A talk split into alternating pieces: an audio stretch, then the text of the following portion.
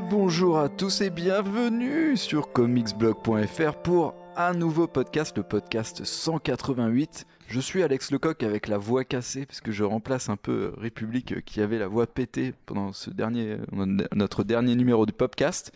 Et aujourd'hui, on va revenir sur Watchmen puisque cette semaine est sorti Doomsday Clock chez DC Comics. On n'a pas fait une semaine spéciale, mais au final, on a quand même. Euh, enfin, on n'a pas fait une semaine spéciale officielle.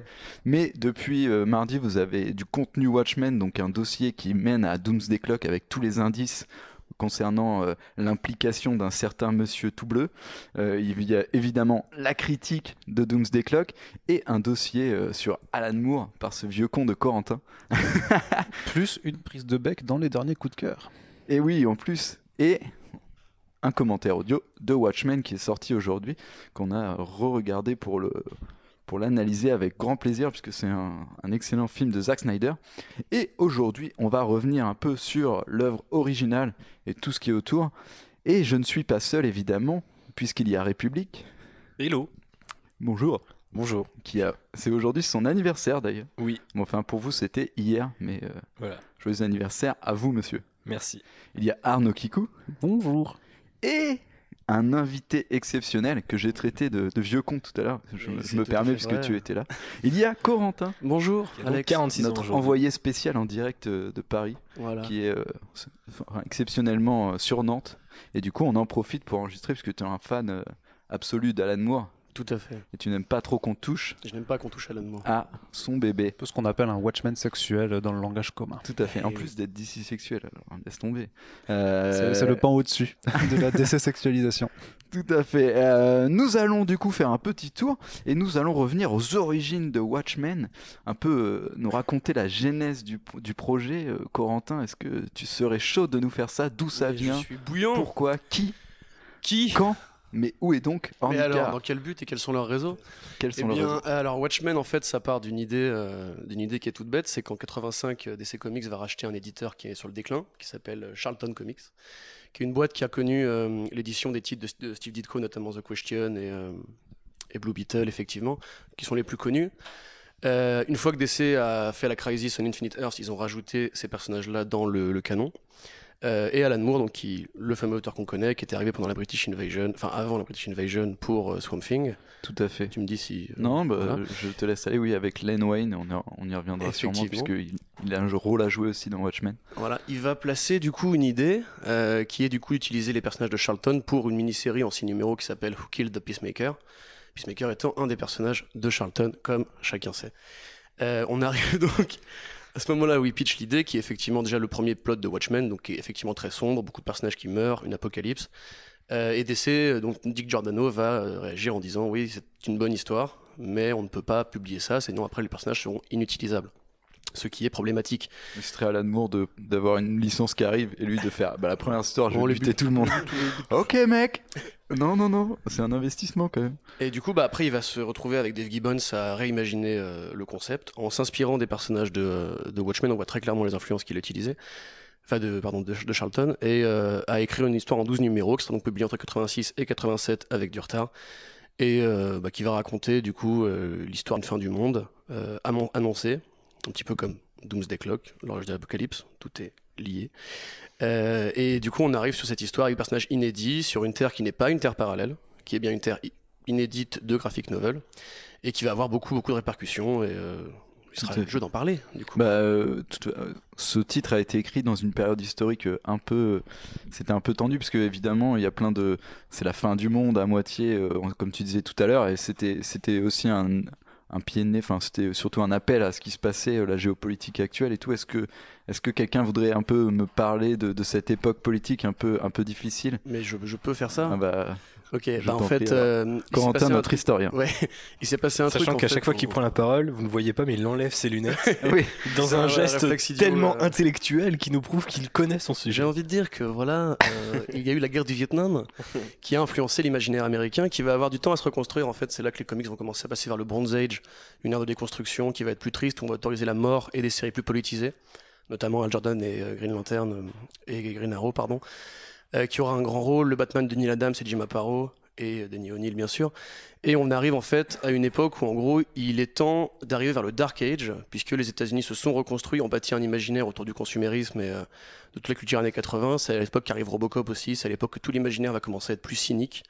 Euh, et Moore, en fait, étant donné qu'il est anglais, va du coup interpréter la politique de Ronald Reagan comme une espèce de version détournée de ce que l'Amérique aurait dû subir après le Vietnam.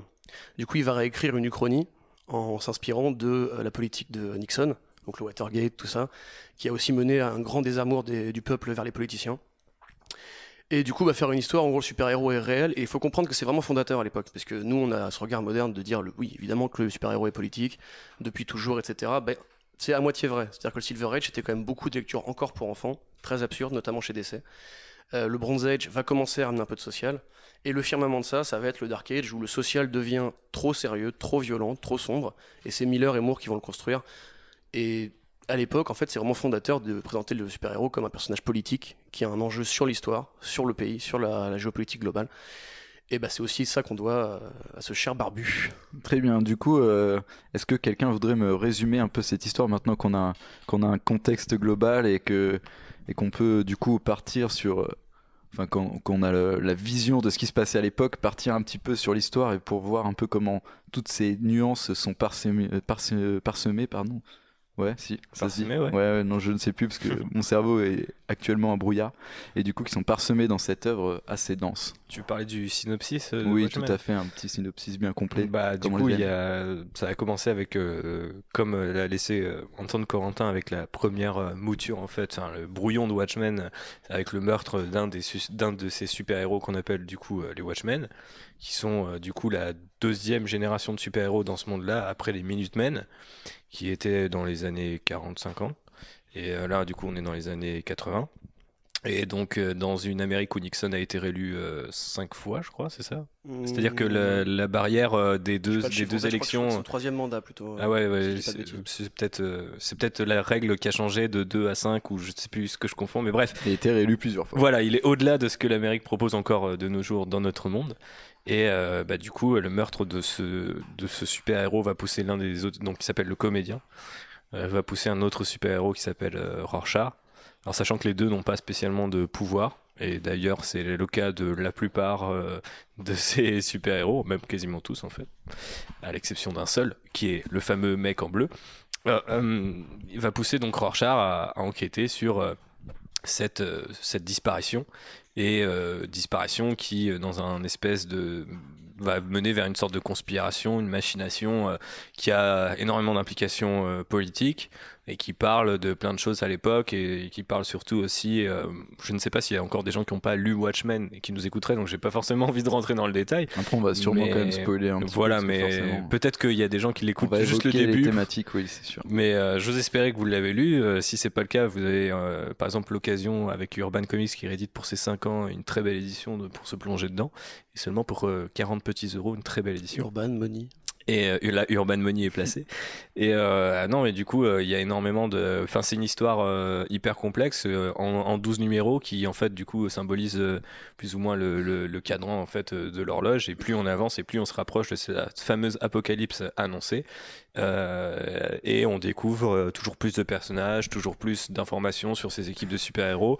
Et puis, de. Comment dire d'enjeux euh, politiques. Euh, il y a des choses qui sont même très avant-gardistes parce qu'au-delà du contexte de la guerre froide qui aujourd'hui peut paraître un petit peu euh, désuet, par exemple la question de l'énergie est abordée, donc ou même des personnages LGBT, etc. Donc pour l'époque, c'est quand même très très hmm, je sais pas si avant-gardiste c'est le mot du coup, mais enfin c'est très nouveau et en tout cas c'est comme l'a expliqué Corentin, l'une des œuvres fondatrices de cette nouvelle ère du comics euh, qui va débuter euh, sur la fin des années 80. Tout à fait. Surtout que c'est ce qui est vachement politique aussi dans la dans leur cette vision du super héros, c'est qu'il y a un truc assez important, c'est le kin act dont on n'a pas parlé, mais qui est en fait une loi qui a été passée et qui interdit en fait le d'être un super enfin d'être un mhm. vigilante. Et du coup, ce qui fait que forcément, bah, chaque héros est, politique de base puisqu'il va avoir un propre avis, euh, il va se placer par rapport à cet acte. Donc évidemment, on a Rorschach qui lui va va s'en battre les couilles, hein? Rorschach. Ouais, bah, je l'ai dit en anglais, c'est Rorschach. Claire? Je l'ai dit en français, mais en anglais quand même. Euh, oui, du coup, lui, il va se placer, il va s'en foutre totalement puisqu'il va continuer à être super-héros, donc il va devenir hors la loi. On va avoir des personnages comme bah, le comédien notamment, on va apprendre rapidement que lui, euh, pour continuer un peu de, jouer sur cette corde, il va travailler avec le gouvernement, comme euh, Docteur Manhattan. On va en avoir qui vont être euh, carrément à la retraite, comme le Night Owl, donc euh, Daniel, ce bon vieux Daniel. Le hibou en français. Et du coup, ce qui fait que la sphère politique est, abordée comme ça. Il y a, enfin, il y a plein de thématiques qui sont super importantes, et notamment c'est je pense ce point, cet aspect politique qui fait qu'à chaque niveau de lecture, en fait, ou à chaque niveau de l'histoire, il y a forcément enfin, il y a il y a clairement euh, toute cette thématique, euh, toute cette euh, comment dire cette cette phase de hum, comme tu disais, tu as doublé, enfin de hum, oh là là, j'ai du mal aujourd'hui. cette phase en fait de mince où, où, tout le monde se méfie de la politique et en même temps on est dans une phase aussi où on a peur du nucléaire et, et ce qui se hum, matérialise par le personnage de, de du docteur Manhattan notamment. Est-ce qu'on ferait pas un petit tour de l'équipe forcément maintenant puisque bah, quand même parce oui, parce qu'il y a un autre point qui est intéressant au final, c'est que on, c'est pas une introduction cette histoire. On arrive déjà où il y a eu un passif, comme tu mm. disais, il y, a il y, a eu les Minutemen avant. on arrive dans un, un, univers qui est quand même assez euh, posé déjà. Oui. Bah justement, avant qu'on fasse le tour de l'équipe, il est quand même important de préciser qu'en fait Watchmen, bon déjà à l'époque, il y avait de la, la métatextualité, pardon, dans beaucoup d'œuvres, mais euh, Watchmen justement instaure l'idée des deux équipes de super-héros, le Golden Age et le Silver Age, que Manhattan arrive en 61 année où Flash va rencontrer l'autre Flash dans Flash of Two Worlds et que les 4 Fantastiques sont publiés par Marvel. Donc le début du super-héros à pouvoir, de l'accident de laboratoire et tout. Je n'ai plus de voix. et euh, que du coup, en fait, cet hommage-là est aussi un hommage rendu aux transitions de génération chez DC. Puisque finalement, on voit des personnages comme le Night Owl, etc., qui sont autant des Batman que des hiboux, fait que des Blue Beetle, pardon. et, euh, et du coup, voilà, il y a les, les, héros des années 40 qui symbolisent euh, le pulp, et les héros d'après qui symbolisent l'ère moderne dont sort juste là DC en fait. Tout à fait. Bah oui, puisque du coup, on va, on va commencer à l'aborder, mais ce, comme, tu le, comme tu le montres, en fait, il y a beaucoup de niveaux de lecture à travers Watchmen, et c'est ce qui fait euh, qu'aujourd'hui, c'est encore une œuvre assez culte. Donc avant qu'on parle des, des, différentes thématiques, j'ai quand même, euh, comme en fait, nous, on est tous lecteurs de comics et tous amoureux de comics, on a forcément tous un rapport euh, différent à Watchmen, surtout que, bah, personnellement, je n'étais pas né à la sortie de Watchmen, et je crois que personne n'était né autour de cette table à la sortie de Watchmen. Arnaud n'est pas si vieux que ça. Et du coup, bah, t'es le plus vieux autour de cette table, je crois. Non, oui. Et du coup, euh, comment est-ce que vous avez découvert Watchmen? À quelle époque euh bah, euh, ouais, je peux, commencer Ou Quentin, t'avais Je sais que toi, t'as un rapport très particulier. Moi, j'ai un rapport super particulier avec Watchmen parce que j'ai le parcours que beaucoup de gens considèrent comme le, le, pire moyen d'entrer dans les comics, c'est-à-dire commencer avec Watchmen. et je parle de Watchmen, la BD, et pas forcément du ah. film. et il se trouve que du coup, c'est assez simple, c'est-à-dire que c'est le premier comic book que j'ai lu en ayant conscience que c'était un comic book. Donc euh, les deux autres que j'avais lus par le passé dans des médiathèques, euh, médiathèques obscures de mon enfance et qui ont un petit peu justement sont rentrés dans ma tête, dans mon imaginaire, c'est euh, The Dark Knight Returns dans une édition complètement obscure, mais à l'époque j'étais plutôt Batman The Animated Series en termes d'âge, donc je comprenais pas trop pourquoi il y avait des punks avec des dents limées qui mordaient Batman. et la, la, deuxième chose que j'ai pu lire, mais sans encore une fois savoir que c'était un comic book, c'est Daredevil jaune que j'avais pas lu en entier, mais euh, qui était dans un coupé en plusieurs volumes chez Panini en souple et que j'avais pu euh, lire euh, quand j'étais au collège. Donc quand j'ai découvert Watchmen, c'est parce que j'adorais le cinéma de Zack Snyder. Donc j'avais découvert avec l'armée des morts et les 300 parce qu'il en était là dans sa carrière. Et j'ai appris que son prochain film ce serait Watchmen, donc c'était 2009 je crois Watchmen. Donc on était, on devait être en 2008 ou peut-être même fin 2007 je sais plus exactement. Et donc je me suis dit, bah si c'est ça son prochain film, sachant qu'à l'époque 2008, euh, il n'y a pas encore euh, les films de super-héros, euh, putain on est vieux, comme on les connaît aujourd'hui. C'est-à-dire que bah, quand on annonce des films de super-héros, j'ai toujours l'impression qu'il faut lire les trucs avant d'aller les voir parce que ça permet une meilleure compréhension du film. Donc je me suis dit, il faut absolument que je lise ce truc parce que si Zack Snyder l'adapte, c'est que c'est mortel jeune con que j'étais. Euh, donc moi, mon entrée sur Watchmen, c'est Zack Snyder, paradoxalement. Mais euh, du coup, j'habitais dans les Vosges. J'ai pris un train pour aller à Nancy tout seul. J'ai été acheté dans ma librairie euh, Watchmen. Et puis euh, après, je devais attendre mon train de retour, donc euh, je me faisais chier. Donc je me suis installé dans un café, puis j'ai lu Watchmen, puis après je l'ai lu dans le train, puis j'ai lu le dimanche, puis j'ai lu le lundi suivant dans toutes les pauses et les permes que j'avais au lycée. Et en fait, je crois que de mémoire récente, c'est avec la découverte pour moi de Star Wars, il n'y a jamais eu de truc qui m'a mis une, telle claque. En fait, j'avais vraiment l'impression d'avoir découvert un truc, sachant qu'en plus en France, il n'y a pas Urban, il n'y a pas les films de super-héros. Enfin voilà, en France de 2008, tu, 2000, ouais, tu découvres Watchmen, t'es un peu, euh, enfin t'es tout seul quoi. Et puis moi je fréquentais pas trop euh, les forums ou les sites internet de l'époque. Euh, Comics Blog ça n'existait si je dis pas de bêtises. Donc c'était un petit peu compliqué d'en parler avec d'autres gens. Et du coup, euh, j'avais cette édition euh, toute pourrave de Panini en souple, traduite à l'arrache, que, que j'ai encore et qui est, mais qui ressemble à franchement à une coupure de journal tellement elle a souffert et qu'elle est passée de main en main. Et voilà, mon objectif derrière, c'était de passer ça à tout le monde. Et c'est quand même ce qui m'a mené aux comics, paradoxalement. Si beaucoup de gens considèrent aujourd'hui qu'il faut pas du tout commencer avec Watchmen parce que bah, déjà t'échappes à toute la lecture qu'a évoqué Corentin sur le fait qu'il y a une métatextualité sur euh, c'est une histoire de super-héros, c'est aussi l'histoire de l'industrie des comic books résumée euh, sous la forme d'une intrigue euh, super héroïque quoi. Donc euh, ça forcément au départ ça m'avait pas frappé. Puis par la suite au fur et à mesure des lectures et de ce que je pouvais trouver sur internet, j'étais fasciné par ce qu'on pouvait trouver. Par exemple, il y a des gens qui considèrent qu'on peut lire les chapitres dans l'ordre décroissant, donc commencer par le 12 et terminer par le 1 en comprenant un truc que j'ai déjà essayé de faire et ça marche plus ou moins. Mais il y a vraiment des, toutes sortes de théories comme ça et de, et de mythes autour de Watchmen qui fait que c'est complètement dingue et, que c'est pour ça que ça m'a mis une telle claque. Mais voilà. Arnaud Arnaud Oui. Comment as-tu découvert Watchmen? Bah, un peu par hasard de, du souvenir que j'en ai, moi c'était bon, aussi dans une médiathèque, mais euh, moi je viens de Strasbourg, ah. D'un, petit village à côté. Non, mais franchement, quand tu compares au Vosges, excuse-moi, c'est quand même. voilà.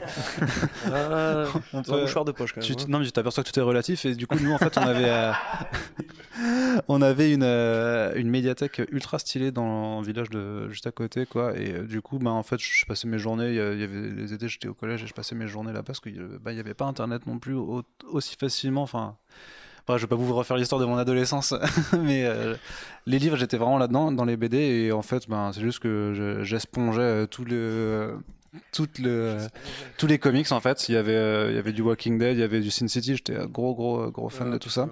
Et forcément, ben, il y a un moment où, à force de regarder euh, ce que je n'avais pas lu, je suis tombé sur Watchmen que j'ai lu et que j'ai pas compris en fait. Euh, mais clairement pas, enfin j'ai pas perçu, euh, je, me, suis pas repris une claque de ouf, euh, je m'attendais peut-être forcément à un truc justement avec la couverture, les gardiens, quelque chose de, de super héroïque un peu de base, mais c'est vrai que avant de, après de, de, voir que le film était là, je suis allé le voir du coup, euh, et qui m'a donné ensuite envie de le relire parce que je me suis dit mais en fait euh, je m'en rappelais plus vraiment et j'étais passé à côté de quelque chose et même, même le fait de voir les différents niveaux de lecture et tout ça ça m'est arrivé sur le tard quand j'ai commencé à, à vraiment m'intéresser à la culture comics et à comprendre son historique et ce que, ce que ça raconte. Et même encore aujourd'hui, quand tu le relis, il y a des choses que tu, que tu captes, euh, que tu n'étais pas forcément passé dessus la première fois. Ouais.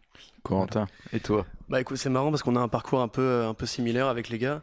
C'est que moi, en fait, à l'époque, euh, bah, je lisais déjà un peu, enfin, je passais déjà beaucoup de temps dans les médiathèques aussi à lire de la BD parce que je n'avais pas beaucoup d'argent pour m'en acheter. Hein. Euh, et en fait, il s'est passé un truc, c'est qu'il y a Sin City qui est sorti au cinéma. Je suis tombé immédiatement amoureux de cette esthétique noir et blanc, rouge, jaune, etc. Ça m'a fasciné. Et j'avais la chance d'avoir Sin City en volume dans la médiathèque. Alors j'ai lu euh, tout Miller qu'ils avaient. Et puis après, j'ai fait l'auteur suivant dans la liste des M. Je suis tombé sur Alan Moore voilà, que par hasard. Je tombe sur une édition de Swamp Thing en noir et blanc qui est connue d'ailleurs, euh, c'était il y a très longtemps ça. Et euh, après, bah, j'ai bouffé tout ce qu'il avait fait. V, quand il est arrivé, je l'ai lu aussi. J'ai enchaîné avec Watchmen. Alors, comme tout le monde, évidemment, c'est compliqué quand on n'a pas la culture super-héros de, s'y mettre. Je trouvais que le film avait fait un bon boulot pour amalgamer tout ça. Mais euh, ouais, immédiatement, je suis tombé vraiment amoureux de. Parce que bon, j'ai toujours été plus ou moins lecteur de, de, littérature classique, on va dire. Et quand on voit les, influences qu'il met dans ses, dans comics, qui, quand on voit ça de loin, on pense tout de suite à une référence d'enfants. De, TAS, etc., bon, qui sont des œuvres esthétiques et tout, mais il y a quand même une propension à faire de la, faire de la merde pour enfants avec les super-héros dès que tu quittes le cadre de la BD, qui fait que tu as une perspective un peu biaisée.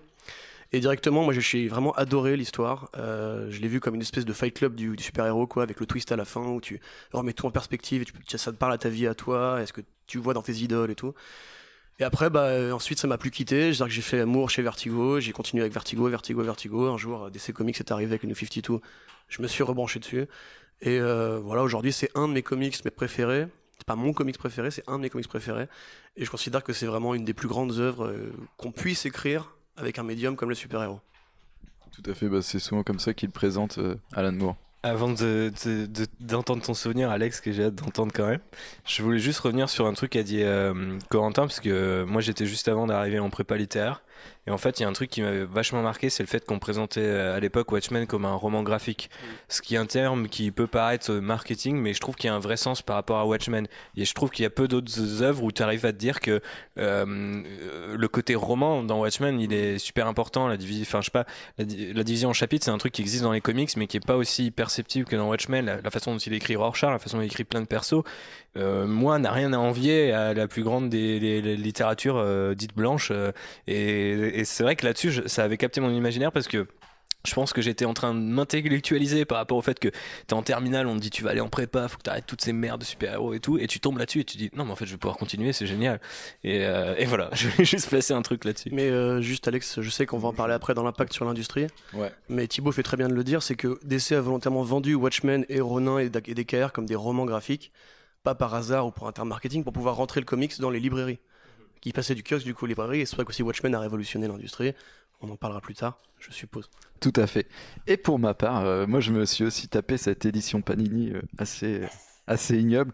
Euh, je crois que c'était ma sœur qui me l'avait offert, donc moi j'ai toujours eu plus ou moins de la chance dans mes, genre dans ma culturisation, parce que ça- c'était tout le temps par Il y a les prolos qui vont à la médiathèque, puis il y a les autres qui ont une famille. Non mais moi par exemple mon oncle m'a offert Metal Gear tu vois c'était venu nulle part ça m'a complètement retourné la gueule. Et là c'était ma sœur qui je commençais à lire euh, pas mal de comics et tout elle, elle a voulu me faire plaisir elle m'a offert Watchmen et comme j'étais un autiste à, l'époque euh, je passais mes après-midi dans ma chambre à, jouer aux jeux vidéo et j'habitais à la campagne et j'avais pas trop enfin j'avais des potes dans le coin mais je préférais rester tout seul au final et du coup je jouais aux jeux vidéo et, euh, je lisais des comics et quand j'ai découvert Watchmen pareil que vous, euh, j'étais encore un peu trop novice dans le comic book game. Du coup, j'ai pas saisi tous les niveaux de lecture, mais rien que l'aspect thriller et tout m'avait complètement emballé. J'étais complètement fou. Et euh, je crois que Watchmen, c'est un des trucs auxquels je reviens. J'ai l'impression que c'est le comics euh, qui marque des étapes de ma de mon de mon parcours de lecteur et, de même d'être humain en fait parce qu'à chaque fois que je le relis il y a toujours exactement un niveau de lecture que je comprends plus et un truc sur lequel je me pose des questions actuellement c'est assez marrant parce que Là récemment, du coup, je l'ai relu euh, pour, euh, pour préparer Doomsday Clock et du coup, j'étais en plein euh, questionnement politique et tout parce qu'actuellement, j'en parle souvent de politique, ça m'obsède un peu. Et c'est vrai que bah, j'avais déjà saisi ce côté, mais j'avais moins fait de parallèle et tout avec notre situation actuelle et tout. Et c'est pour ça que je le trouve super fort et de tous les, je crois que c'est aussi dans mon facile dans mes meilleurs comics et je le trouve intemporel à la race et même euh, en termes de enfin tous les aspects qui sont développés que ce soit euh, l'aspect historique euh, sur l'histoire des comics que ce soit la caractérisation des personnages qui est- qui a pas vieilli que ce soit euh, dans le background politique ou même avec les dessins de Dave Gibbons et tout qui, qui garde un style quand même qui reste vachement moderne au final bah je enfin pour moi c'est même ouais en termes de de mise en scène et tout bah on voit bien que enfin les mecs avaient déjà le cinéma en tête et tout enfin sans sans réfléchir au cinéma, puisque Alan Moore a dit plein de fois que Watchmen était inadaptable, toutes ses œuvres, mais vrai que t'avais- il y avait quand même une réflexion cinématographique, notamment quand on pense à, cette, euh, à, ces, à ces premières cases euh, qui font un plan, euh, qui font un, je ne sais pas comment tu dirais, c'est un travelling arrière, un truc comme ça. Arrière, ouais. Ou Ouais. Des zooms. Je ne sais pas, un dézoom, un- Un, un arrière-champ compensé. voilà. Oui, parce que Corentin euh, est projectionniste, du coup, il connaît. Oui, enfin, je suis pas cinéaste non plus. Non mais oui, mais t'as quand même plein de termes que je ne connais Oui. pas et du coup, Oui. euh, je, me profite que tu sois là pour. Sur, sur les forums, dites-nous euh, Ah quel- ouais. quel est le Enfin terme. bref, à du coup, avec ce- ces premières cases qui étaient assez incroyables et que qu'on a revu bah, marcher magnifiquement avec la- l'adaptation de Zack Snyder.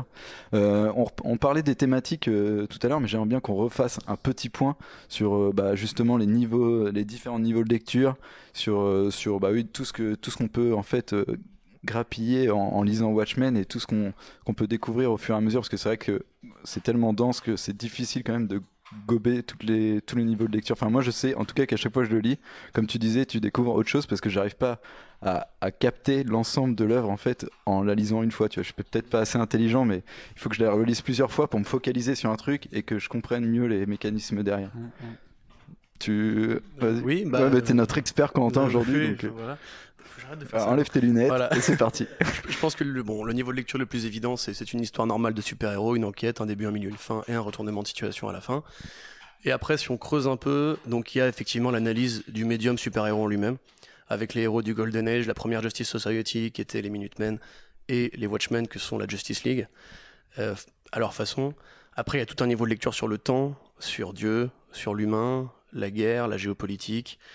Euh, Enfin, c'est foisonnant. Enfin, c'est foisonnant. Oui, c'est évidemment c'est foisonnant. Moi, j'aurais du mal à t'en citer un en particulier. Celui que je préfère, c'est évidemment celui justement sur le temps, la conception du temps du Dr Manhattan. C'est qui- intéressant, tiens, d'ailleurs, on pourra faire un petit tour Oui. après. Bah, de son Watchmen, tu vois, mais déjà, en fait, dans l'écriture de Moore, il y a plein de. euh, Parce que Watchmen, c'est les vigilants, mais c'est aussi les hommes de la montre, The Watchmen, tu vois. Et tous ont un symbole qui évoque le temps. Le Dr Manhattan, c'est son atome d'hydrogène qui est une horloge, l'horloge de l'apocalypse. Adrian Veidt avec son W, V et pyramide euh, qui fait le sablier. Et tous ces personnages-là, comme ça, évoluent à travers une espèce de condition, en fait, qui se passe dans une uchronie. Du coup, dans un temps qui n'existe pas. Et le fait que Manhattan puisse percevoir le passé, le futur et euh, le présent, et à quel le futur échappe, ça veut aussi dire des trucs sur le côté le surhomme, sur Dieu, sur l'incapacité de Dieu à être partout, à être à la fois, etc. Qui est un truc que pareil, enfin, c'est de la branlette intellectuelle. euh, Enfin, moi, franchement, j'ai fait lettres, tu vois, comme comme Thibaut. Euh, J'aurais pu probablement écrire un master de lettres juste sur sur, sur ce sujet-là euh, du temps dans Watchmen. Euh, quant au reste, euh, je pense que le plus intéressant quand on parle de comics, c'est justement toutes les références qui va glisser. Euh, le fait que la- l'alien, qui sans spoiler, hein, euh, Oui, conclut, le, conclut le, le numéro, fasse référence à Starro, le premier vilain qui affronte la Justice League dans les pages de Raven the Bold. Raven the Bold. Raven the Bold.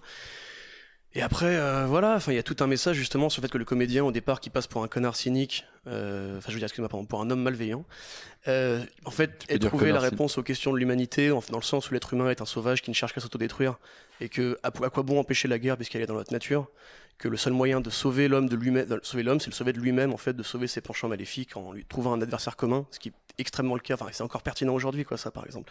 Les peuples s'entre-déchirent et on leur trouve un adversaire commun qui va être euh, nommé d'une façon ou d'une autre et qui permet l'unification factice de philosophies qui ne se rejoignent pas, tu vois. Bah, c'est euh, l'histoire des, de nos guerres mondiales. euh, Ah oui, effectivement. peu ou prou. Mais oui, du coup, c'est vrai que on, en- même euh, si on rentre dans la psychologique de chaque personnage, ils ont tous, ils sont tous, ils sont pas binaires quoi. Ils sont vachement, Compr- euh, enfin, compliqués à appréhender et tout. Et ce qui fait que T'as des niveaux de lecture, ouais, même quand tu t'arrêtes euh, sur chaque personnage, t'as vraiment des réflexions assez fortes. Moi, le personnage justement qui, qui met un peu ça en action aussi, c'est Ozymandias, que je trouve assez Ouais. passionnant dans le sens où, où le mec est froid et calculateur, mais en même temps, il veut seulement sauver le monde au En final. même temps, il est bienfaisant, quoi. Quelque part, lui-même, lui-même regrette ce qu'il a fait, mais il fallait qu'il le fasse. Ouais, c'est euh, ça, il est vachement pragmatique. Et euh, je trouve que, bah, justement, on reparlera de Doomsday Clock après, mais c'est un des trucs qui m'a fait aimer Doomsday Clock parce que je trouve que c'est vachement mis en avant. Arnaud, si t'avais un, un niveau, enfin, un truc que tu préfères dans Watchmen, un, un Ah ouais, thème. c'est- enfin, ce que. Ce que j'aime beaucoup, c'est la bite du Dr Manhattan, comme me dit euh, Corentin, euh, sans le micro pour pas qu'on l'entende, parce qu'il n'assume pas qu'il aime aussi la bite du Dr Manhattan.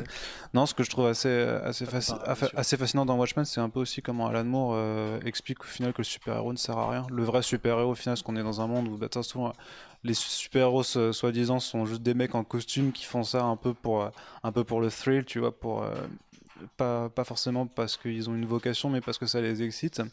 Et tu vois, de toute façon, même par rapport justement à l'évolution des super-héros euh, dans le Golden Age et Silver Age, t'as quand même cette impression que vraiment les, les Golden Age c'était euh, une époque bénie pour eux, en fait, du coup, ils étaient vraiment appréciés, que Silver Age, alors je sais pas comment Corentin, là, s'il me donnerait raison ou pas, mais tu vois que par le Kinact et par. euh, par le destin au final de ceux qui ont- sont à la retraite et de ceux qui doivent arrêter, qu'au final bah, ils n'ont pas forcément d'utilité.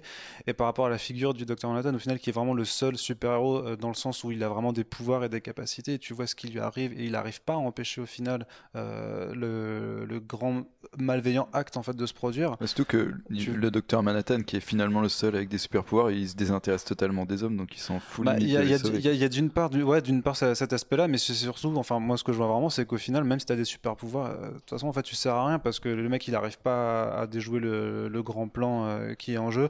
Même un, même un super héros qui veut continuer à l'être alors qu'on lui interdit d'être Rorschach, tu vois ce qui lui arrive, il disparaît aussi de l'équation et au final Dr Manhattan finit par se barrer parce qu'il se rend compte aussi de son inutilité et quelque part t'as as limite Alan Moore qui dirait bah, arrêtez de faire du super héros parce que de toute façon ça sert à rien parce que justement c'est limite une façon de, vouloir se, se projeter euh, dans le sens qu'on pourrait être sauvé par d'autres personnages avec des capacités supérieures, alors qu'au final, ben, c'est pas le cas. Et c'est une façon un peu peut-être euh, ultra euh, jusqu'au boutiste de voir la chose. Et, euh, et, très, et clairement, enfin, le truc, c'est que quand tu lis Watchmen, même en le relisant actuellement, alors que du coup, les super-héros prolifèrent plus que jamais, t'as as un peu du mal à voir le côté euh, ultra noir et sombre de cette œuvre, alors que- qu'au final, c'est peut-être, je sais pas, une histoire de colorisation ou de dessin qui arrive pas à, à, à faire, à transcender en fait cette nature, mais en fait, c'est ultra dark euh, Watchmen dans, dans ce que ça raconte et, euh, et limite, ouais, tu pourrais les super-héros pourraient cesser du jour au lendemain, bah ça changera rien, tu vois.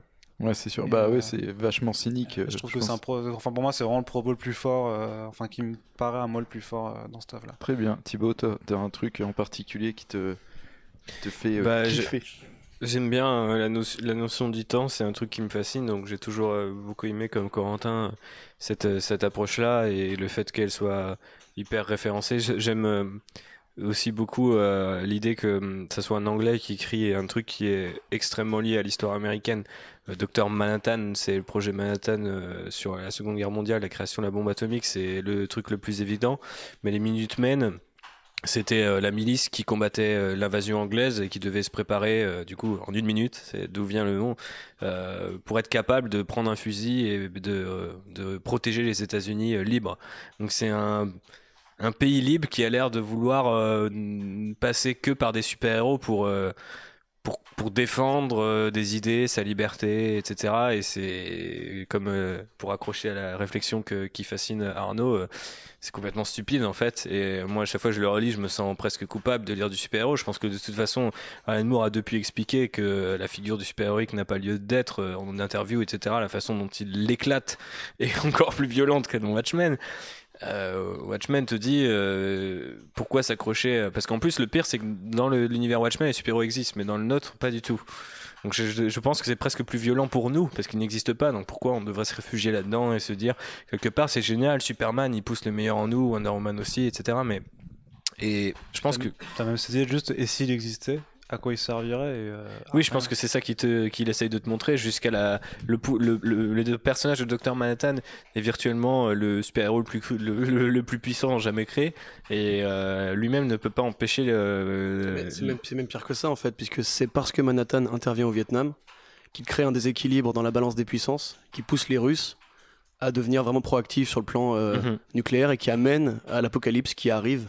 Donc au final, même la présence d'un un vrai super-héros comme Superman dans un camp comme l'Amérique, et du coup d'où la critique des États-Unis dont tu parlais, fait qu'en fait la guerre froide du coup devient une guerre armée, une guerre active. Mhm. Et du coup, bah, le super-héros, plus que de ne pas réussir à empêcher la guerre, va la perpétrer.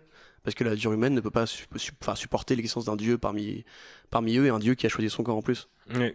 Et ça, c'est super intéressant. C'est un peu comme si euh, l'arme nucléaire, euh, quelque part, avait une conscience et s'alignait avec tel ou tel camp, quoi. Et euh, c'est... Moi, je trouve ça fascinant, mais je crois que malgré tout, malgré tout ce que je viens de dire, le truc qui m'a toujours le plus frappé et qui me frappe encore aujourd'hui, c'est la notion de, compromis et le fait de, de devoir arrêter ou non. On a des super-héros, tous les super-héros ont arrêté sauf Rorschach après le Kinact. Euh, les Minutemen sont divisés et euh, en fait, euh, quand t'es au lycée et que t'es un petit peu euh, troublé dans l'adolescence, tu te dis euh, pourquoi j'enfile pas un masque et je pète la gueule à des mecs et tout, tu vois, genre euh, c'est son côté. En fait, je pense que tout est fait pour que ce personnage de Rorschach rappelle à tous les gens à qui Batman ça parle, à qui The Punisher ça parle, etc. Et en fait, plus t'avances et plus tu vieillis et plus tu te rends compte que en fait toi t'es Night Owl, tu vois. T'es pas Rorschach, t'es pas, t'es pas un mec, t'as abandonné, tu vois. Et il y a peu de Rorschach dans ce monde.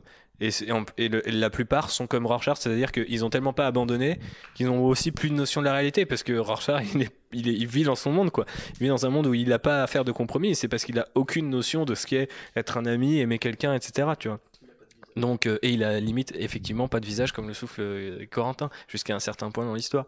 Et ça c'est super intéressant et ça me trouble toujours cette espèce de culpabilité et de ouais je sais pas la, façon dont le dit Moore euh, lui-même euh, j'ai l'impression dans une certaine mesure arrive à mener sa vie. Alors aussi c'est parce qu'il est un auteur de talent à qui la chance a quand même souri à un moment ou à un autre, mais ce que je veux dire c'est qu'il arrive à mener sa vie sans compromis. Il veut pas l'argent des adaptations de Watchmen, des suites de Watchmen, des préquels de Watchmen, etc. C'est quelqu'un qui vit dans un dans un absolutisme assez terrible quoi. Et que moi je n'en serais pas je pense que je ne serais pas capable. Enfin je pense je suis même à peu près sûr que j'en suis pas capable. Et du coup j'ai toujours cette espèce d'idée là de se dire que putain quand j'ai lu ce truc là il y a 10 ans maintenant euh, dans ma tête, euh, je devais être Rorschach et aujourd'hui, euh, le personnage auquel je m'identifie le plus, c'est, c'est le hibou parce que tu vis et t'as raccroché, tu vois, t'as Ouais, fait comme les autres, tu vois. Sinon, t'as cette, ce You Quit de Rorschach qui Mhm. est assez, assez révélateur par rapport à ce que t'es en train de dire là. Et ça, c'est la thématique, je trouve, qui est la plus forte aussi par rapport à tout ça. Et, et en même temps, elle est, elle est presque antinomique avec la, la, plus grande des, le plus grand des messages de Watchmen, qui, à mon sens, est effectivement ne pas croire en super-héros. Donc, euh, tu vois, quelque part, tu regrettes de t'identifier à un mec qui a arrêté d'être un super-héros, mais je sais pas, peut-être qu'être un super-héros dans notre monde, c'est juste euh, bah, accepter de, de, de temps en temps de ne pas faire de compromis, euh, d'être plus proactif, de pas juste se reposer sur euh, le hibou, il a de l'argent, il l'a hérité, il a hérité du costume, c'est c'est un rentier quelque part quoi. Et il n'a pas il pas refait sa vie pour autant et c'est pour ça qu'il est super intéressant quand il reprend du service etc. Et la façon qu'il a de mener euh, sa relation avec le, le spectre soyeux et avec Rorschach quand il le retrouve est, pour moi passionnante. Donc c'est pour ça que cette notion de compromis est l'idée la plus forte pour moi de Watchmen. C'est ça qui est fascinant en fait, c'est euh, si tu regardes bien Watchmen, au en plus d'amalgamer toute toute l'histoire des super-héros, va un peu décrire ce qui n'a pas trop changé d'ailleurs, tous les visages que peut prendre le super-héros aujourd'hui. Quelque part, Rorschach c'est un peu un Punisher. Tu vois, mais un Punisher vraiment très très hardcore, qui aurait limite oublié qu'il a une gueule derrière son masque, tu vois. Euh, le, comédien, oui le comédien, c'est un peu Nick Fury, tu vois, c'est un peu le super-héros Black Ops, celui qui bosse pour le gouvernement, c'est un peu Iron Man, c'est un peu War Machine.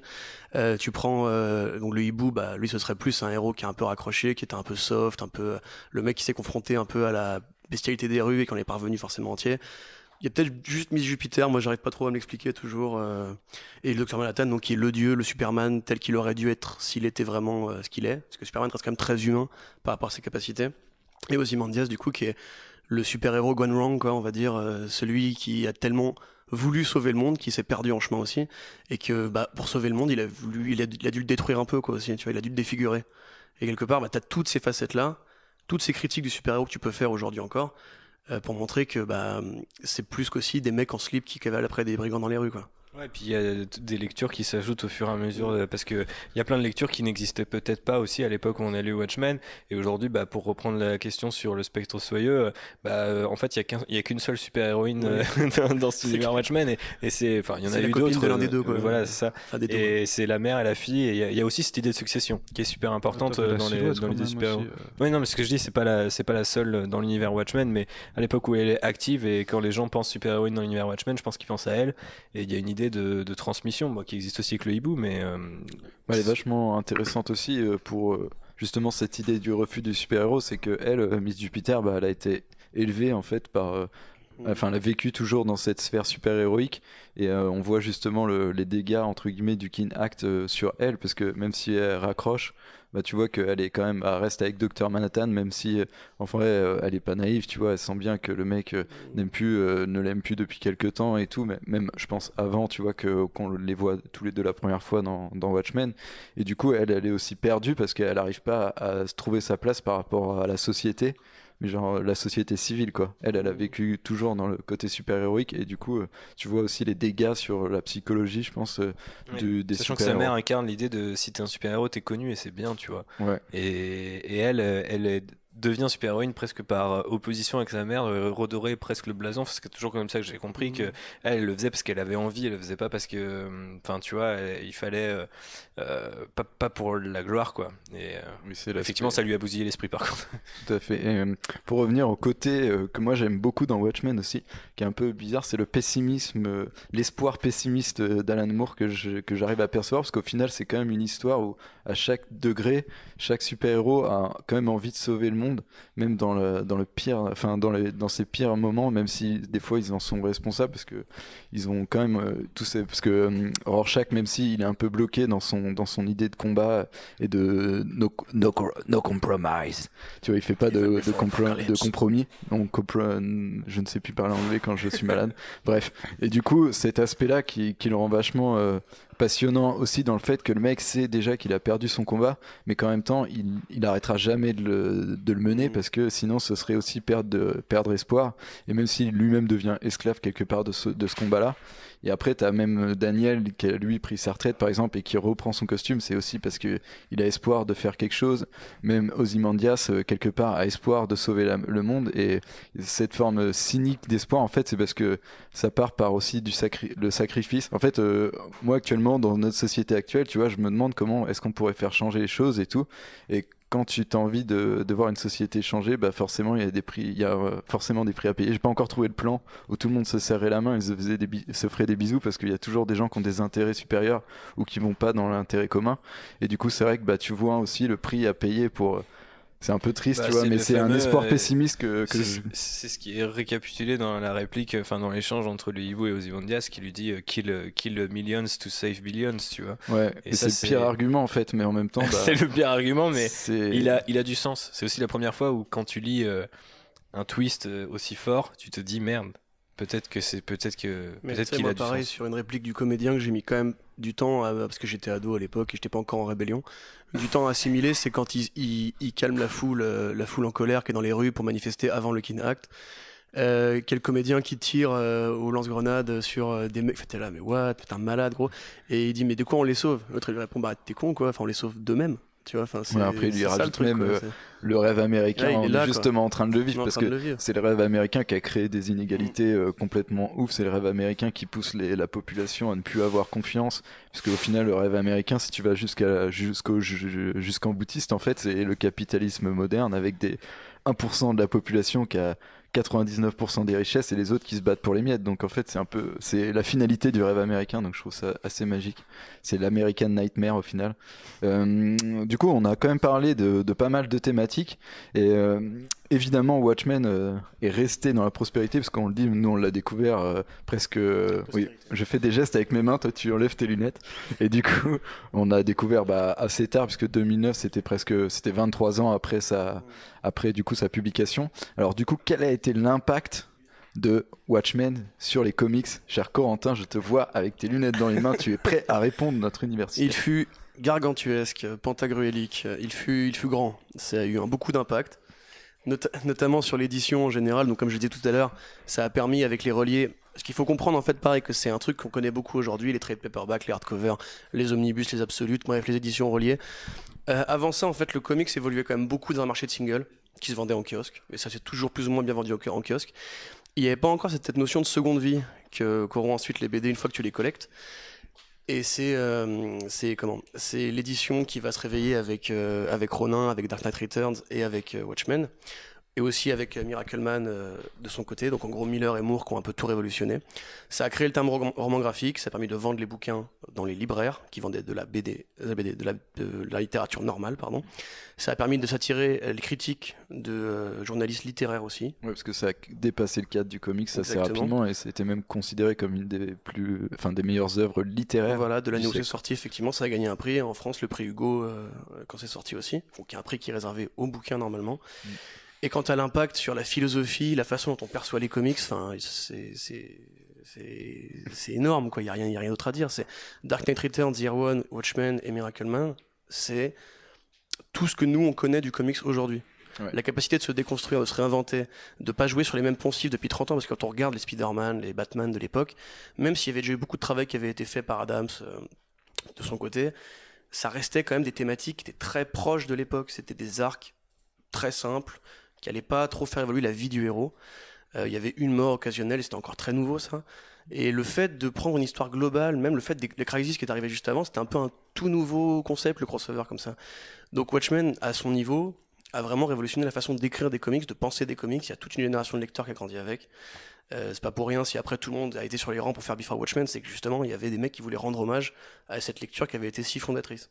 Et c'est en ça qu'on dit que Miller et Moore, au-delà de leur talent respectif, parce que c'est subjectif, ont révolutionné le comics. C'est qu'avant eux, en fait, on pensait pas forcément une mini-série comme ça, on pensait pas une publication comme ça, on pensait pas un comics comme ça en fait. On pensait un comics comme un marché adolescent avec éventuellement des bonnes histoires pour un public de niche.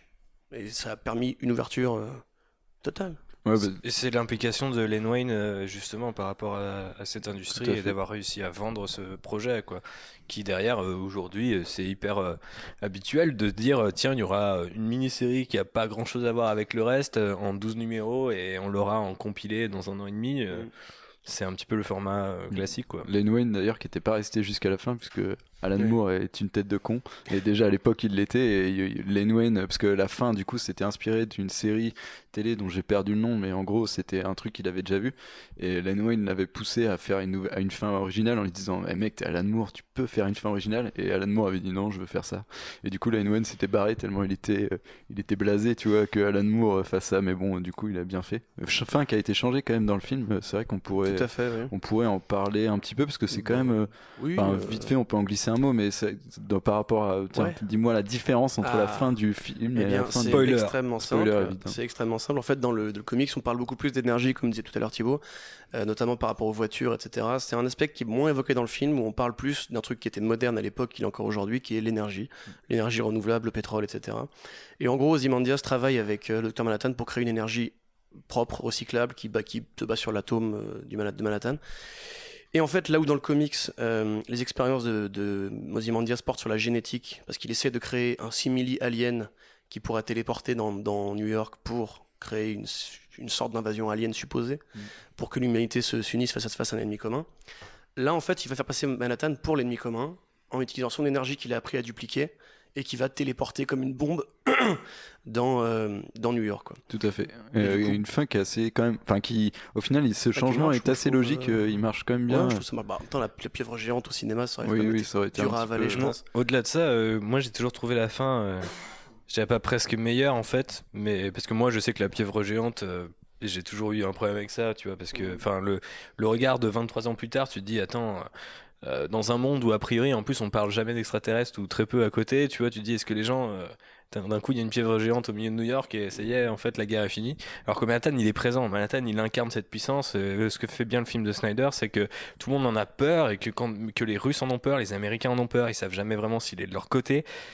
Le fait qu'ils disparaissent et que ça soit acté, que ça passe à la télévision, en ayant fait ce dégât-là, fait que le monde a peut-être peur effectivement de s'unir parce qu'ils connaissent cet individu et personne ne va contester sa puissance. Les gens l'ont vu euh, arrêter la guerre du Vietnam en quelques jours, etc. Et je trouve que ça ajoute aussi un autre niveau de lecture par rapport à la vision super-héroïque qui en fait, genre, euh, tu peux toucher euh, Dieu du doigt et Dieu est des- est destructeur en fait tu vois et n'a pas euh, enfin euh, n'a pas à marcher au milieu des royaumes des Mhm. hommes et enfin j'ai toujours trouvé que cette fin au final elle était presque Ouais, j'allais dire j'allais dire hein.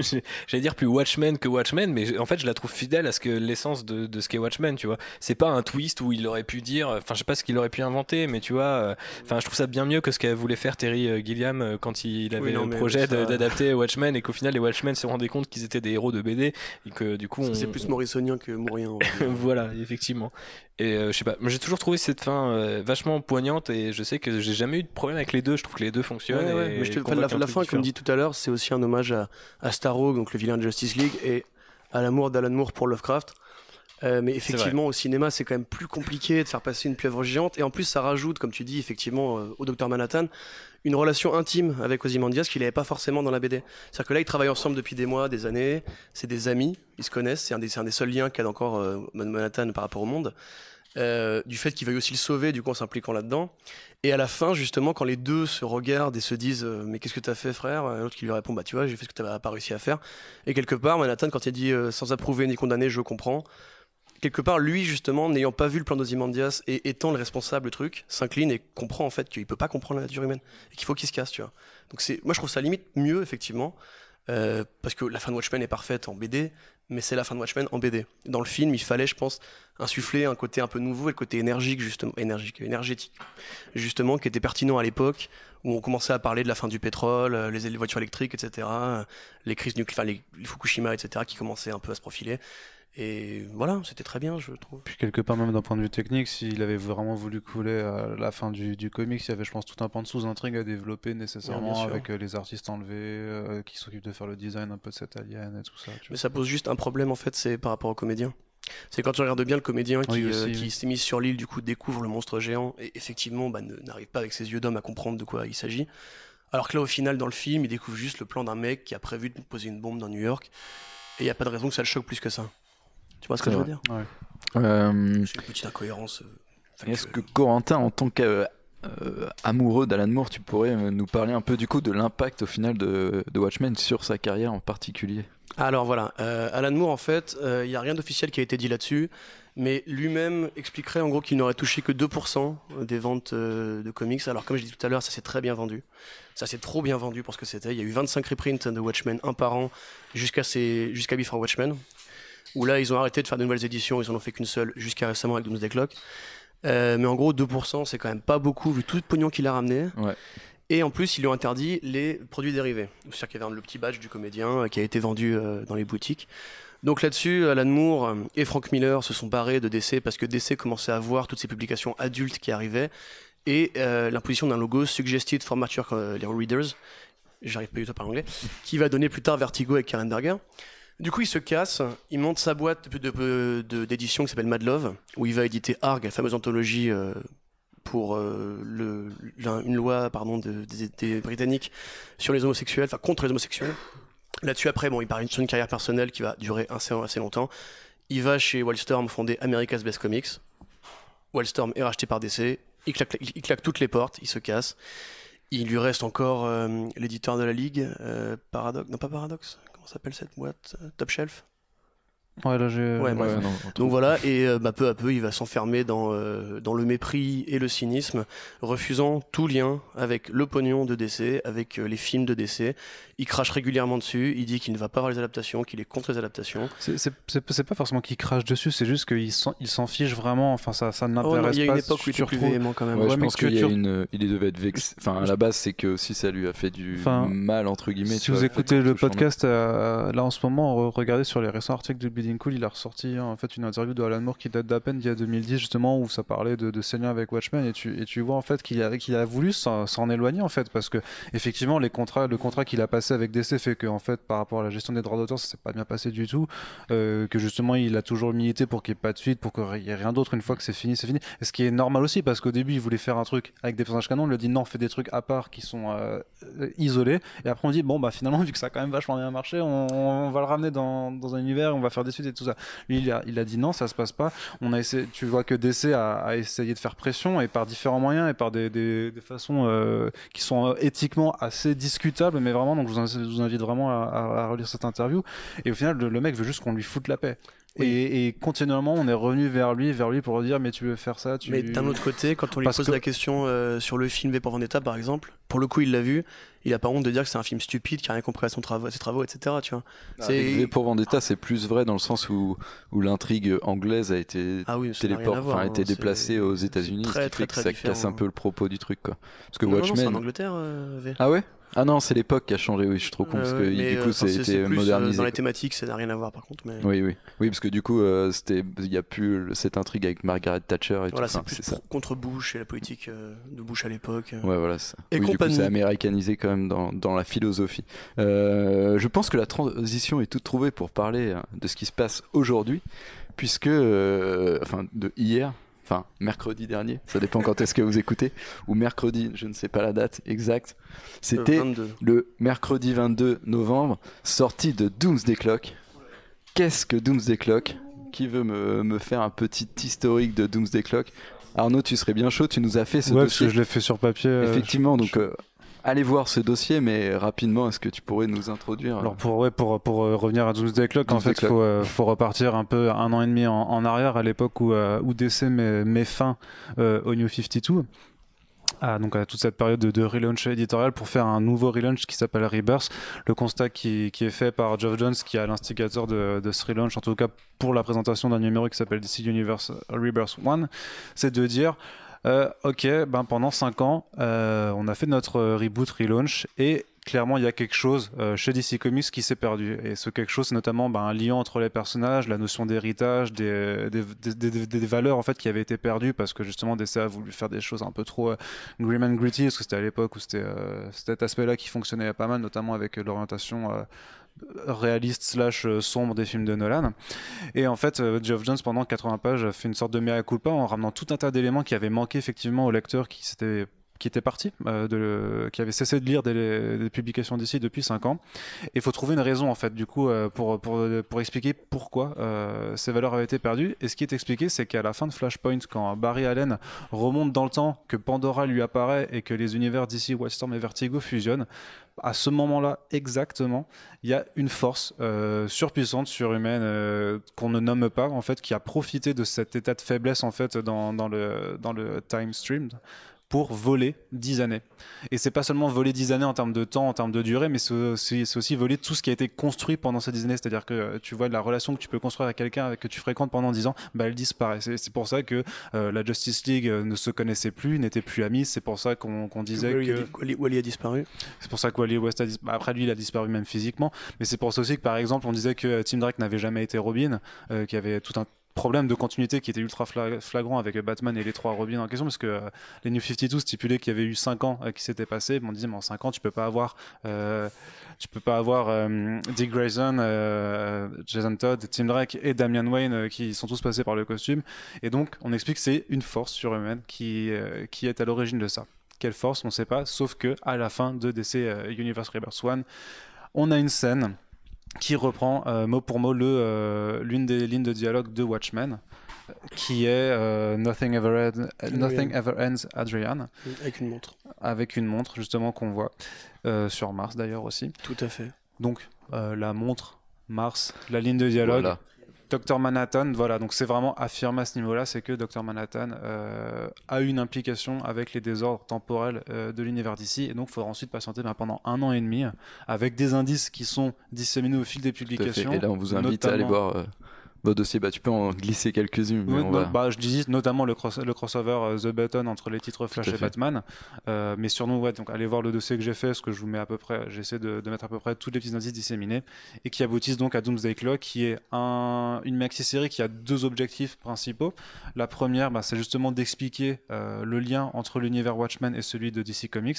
Et le deuxième, euh, c'est de faire en fait une sorte de suite à Watchmen, justement, puisque bah, notamment la scène d'introduction montre ce qu'il se passe six ans après le numéro 12 de la série d'Alan Moore et Dave Gibbons. Tout à fait. Et du coup, nous l'avons évidemment tous lu autour de cette table. Donc, euh, dans les coups de cœur, on a eu l'occasion de s'exprimer un peu dessus avec Arnaud, mais on va profiter d'être tous les quatre pour pour du coup parler de ce premier numéro de Doomsday Clock. D'ailleurs, c'est assez marrant. Enfin, c'est assez marrant. Non, je ne pense. Je crois que tous les avis sont assez partagés et je suis un peu le seul à avoir vraiment apprécié ce premier numéro. Mais du coup, Thibaut, dis-moi ce que tu as pensé de ce premier Doomsday Clock de Jeff Jones et, euh, et Gary Frank. Gary Frank et James Jones. Ce que j'en ai pensé, ça va être bizarre, mais en fait, ce que j'en ai pensé, c'est que j'en ai rien pensé. Et je pense que c'est le plus grand crime qu'on pouvait jamais faire à Watchmen. C'est de faire une œuvre sur laquelle t'as même pas envie de t'indigner, t'as même pas envie savoir, d'en savoir plus. C'est juste un premier numéro que j'ai lu, que j'ai trouvé qui fonctionnait plutôt bien. J'ai trouvé que ça m'en donnait pas assez pour m'indigner, ni même pour me donner envie. Donc, euh, en fait, je, je, je sais pas si, je, pense pas m'arrêter là. Je pense que j'ai besoin de numéros supplémentaires. Mais sur le moment, je me suis juste dit, ben en fait, euh, moi, ça fait un an et demi que j'attends de voir si votre promesse elle est complètement flinguée, parce que je suis à peu près persuadé, euh, je suis à peu près persuadé que c'est flingué, mais bizarrement, euh, DC Universe Rebirth et The Button, etc. m'intriguaient. Et euh, c'est ce que je disais à JB tout à l'heure en off, qui est derrière ces platines, c'est que quand Arnaud raconte le truc, je trouve ça terrifiant. Et pourtant, ça fait un an et demi que je dis les publications d'ici, et qu'à chaque fois que j'ai un indice, je suis content. Donc, je pense que c'est simplement un un, truc qui parle à une fibre fanboy qui fait que tu as envie d'être embarqué dans cette histoire et qu'effectivement, qui d'autre que les Watchmen peuvent euh, être au-dessus de l'univers d'ici quelque part? Doomsday Clock, c'est du coup la rencontre entre les deux, même si la rencontre n'est pas encore actée. Euh, et, je, et ça m'a pas du tout, ça m'a rien fait en fait. Et du coup, je trouve ça horrible parce que quelque part, euh, on n'en a pas parlé. Il y a eu Before Watchmen en 2012, euh, qui euh, à l'époque avait fait grand bruit. Il y a eu une énorme levée de boucliers pour tout un tas de mini-séries que je trouvais euh, au pire inoffensives et au mieux cool. Et euh, là, par contre, euh, j'ai trouvé pas, j'ai pas trouvé ça offensif et j'ai pas trouvé ça cool. Et je trouve ça bizarre parce que je m'attendais vraiment à ce que ça me fasse une réaction un peu épidermique en mode. Ou alors, ouais, ok, vas-y, je suis, c'est bon, vous m'avez, vous m'avez eu et ok, j'ai envie d'en savoir plus. Cela dit, ça reste bien fait. Parce que c'est une proposition qui est, enfin, une proposition que Jones fait, et, d'autant plus si tu lis du, euh, DC depuis Rebirth au moins, une proposition qui te fait et, qui, et dont il amène à peine les prémices dans son premier numéro, et quand tu as attendu un an et demi, avec quand même quelques scènes qui étaient assez, notamment la, fin de The Button était euh, super prenante, euh, malgré, enfin, toute considération mise à part sur la proposition en tant que telle, et donc tu dis, bon, tu avais 34 pages pour le faire, t'en es toujours pas là, tu vois. Genre, à un moment, si tu dis, bon, je vais faire un crossover avec l'univers Watchmen et DC, ok, t'as 12 numéros, mais tu peux pas te permettre euh, de rien foutre dans ton premier numéro, tu vois. Sachant qu'on a oublié de préciser un truc, c'est que l'intrigue de Doomsday Clock se passe un an en avance dans l'univers DC, et que du coup, c'est en 12 numéros, donc ça va se terminer l'année prochaine. Euh, et que du coup, on aura rattrapé cette année-là. Mais du coup, ça veut dire qu'en fait, on est en retard par rapport à un truc en avance. Euh, en termes d'indices. Je sais pas si euh, la notion du temps est on est dans Watchmen là-dessus, euh, c'est bon, c'est raccord, mais c'est dommage. Et par contre, donc moi je rejoins un peu un peu un peu ce que dit République par rapport au fait qu'effectivement ça tu ressens pas tellement de choses. moi, c'est même un peu plus du négatif parce que j'ai une certaine frustration justement de pas avoir eu ce à quoi j'avais envie, tu vois. Et par contre, et, on pourra peut-être en discuter un peu sur euh, ce que ça va être au final, tu vois, euh, ce Doomsday Close, que moi j'ai vraiment l'impression, en tout cas d'y voir une réponse dans, dans, ce qui a été présenté, de présenter un peu Dr Manhattan justement comme une sorte de, d'ennemi ultime de l'univers d'ici, et quelque part pour moi c'est comme une réponse en fait de Jones à Amour qui disait justement le super-héros ne sert à rien, et en fait le fait de croiser les deux univers, ça va être de montrer euh, par la symbolique de Superman que si justement les, les hommes ont besoin d'un super-héros et d'une figure super-héroïque, et je trouve ça, enfin par contre le côté méta euh, de cette œuvre-là. On va voir hein, comment quand ça va être montré, mais je suis quasiment persuadé que ça va tourner autour de Superman, qui va être le contre-pied euh, parfait de Dr Manhattan en, termes de euh, et justement aussi de montrer Dr Manhattan comme finalement le fautif de tout ce qui est New 52, auquel on reproche un peu un certain cynisme, une certaine froideur et tout ça, de dire bah regardez les super-héros d'essai vraiment est-ce qu'ils sont, que leur essence même et tout ça prouve qu'il y a encore besoin de ces super-héros et je vais te le montrer avec ce Rebirth et avec Superman. Mais je pense que vous avez répondu en discutant euh, chacun de votre côté, euh, Alex et Arnaud, à, ça quoi. Je pense que le côté, euh, enfin, c'est ce qui est annoncé dans ce premier numéro. Après, on peut mal le lire parce qu'on n'a pas les 11 suivants. Mais moi, je le vois carrément comme une réponse. Tout ce que dit DC depuis Rebirth, c'est on veut le retour de l'espoir, tu vois. L'optimisme et l'espoir, l'optimisme et l'espoir. Watchmen, c'est pas du tout l'optimisme et l'espoir quoi. C'est get your shit together. T'as pas besoin des super héros. Maintenant, va bosser, tu vois. Va dans le monde, fais des trucs et arrête de nous emmerder et de, vivre dans des fables, tu vois, quelque part. Et du coup, c'est effectivement perçu, enfin, par rapport à ce que disait l'espoir cynique, je sais plus comment t'as appelé ça, Alex. L'espoir pessimiste. L'espoir pessimiste de Watchmen versus l'espoir optimiste de DC, quoi. Voilà, c'est tout, c'est tout pour moi. Merci, je lâche le micro. Euh, oui, euh, bah écoutez, moi c'est pas compliqué. Euh, je suis contre l'idée depuis le départ. Je, trouve ça, je trouve ça franchement c'est idiot, c'est une pirouette marketing pour justifier en fait d'amener un peu de spotlight marketing, voilà encore une fois, sur un, un relaunch qui ne fait que suivre un autre relaunch, qui ne fait que suivre un autre relaunch. En soi, je suis ravi comme Répu dès que j'ai un, un, indice parce que ça rappelle une époque où DC préparait le truc en amont avec Countdown, avec les monitors, etc. Et, c'est super cool. Je veux dire, c'est effectivement c'est bien fait, c'est bien écrit. Je suis très content. Maintenant, j'ai écrit la critique. Bon, j'ai pas l'impression d'avoir été si véhément que ça, même si bon, les gens ont cru qu'apparemment je détestais. Mais, mais effectivement, là, c'est une intro qui est paresseuse. Euh, je trouve, je trouve que Jones ne colle pas au style de, de Moore, il essaye, hein, mais c'est pas, pas la peine, frère. Mais euh, voilà, va écrire tes conneries d'Aquaman là qui bouffe des fish and chips, s'il te plaît. mais euh, non, mais blague à part, honnêtement, euh, moi en fait le problème c'est que vraiment je comprends pas l'intérêt quoi. C'est comme je comprends pas l'intérêt de faire un Dark Universe, tu vois. Je comprends pas l'intérêt de prendre des monstres de films d'horreur qui chacun raconte une histoire ou un propos sur sur l'humain, la science, la monstruosité, etc.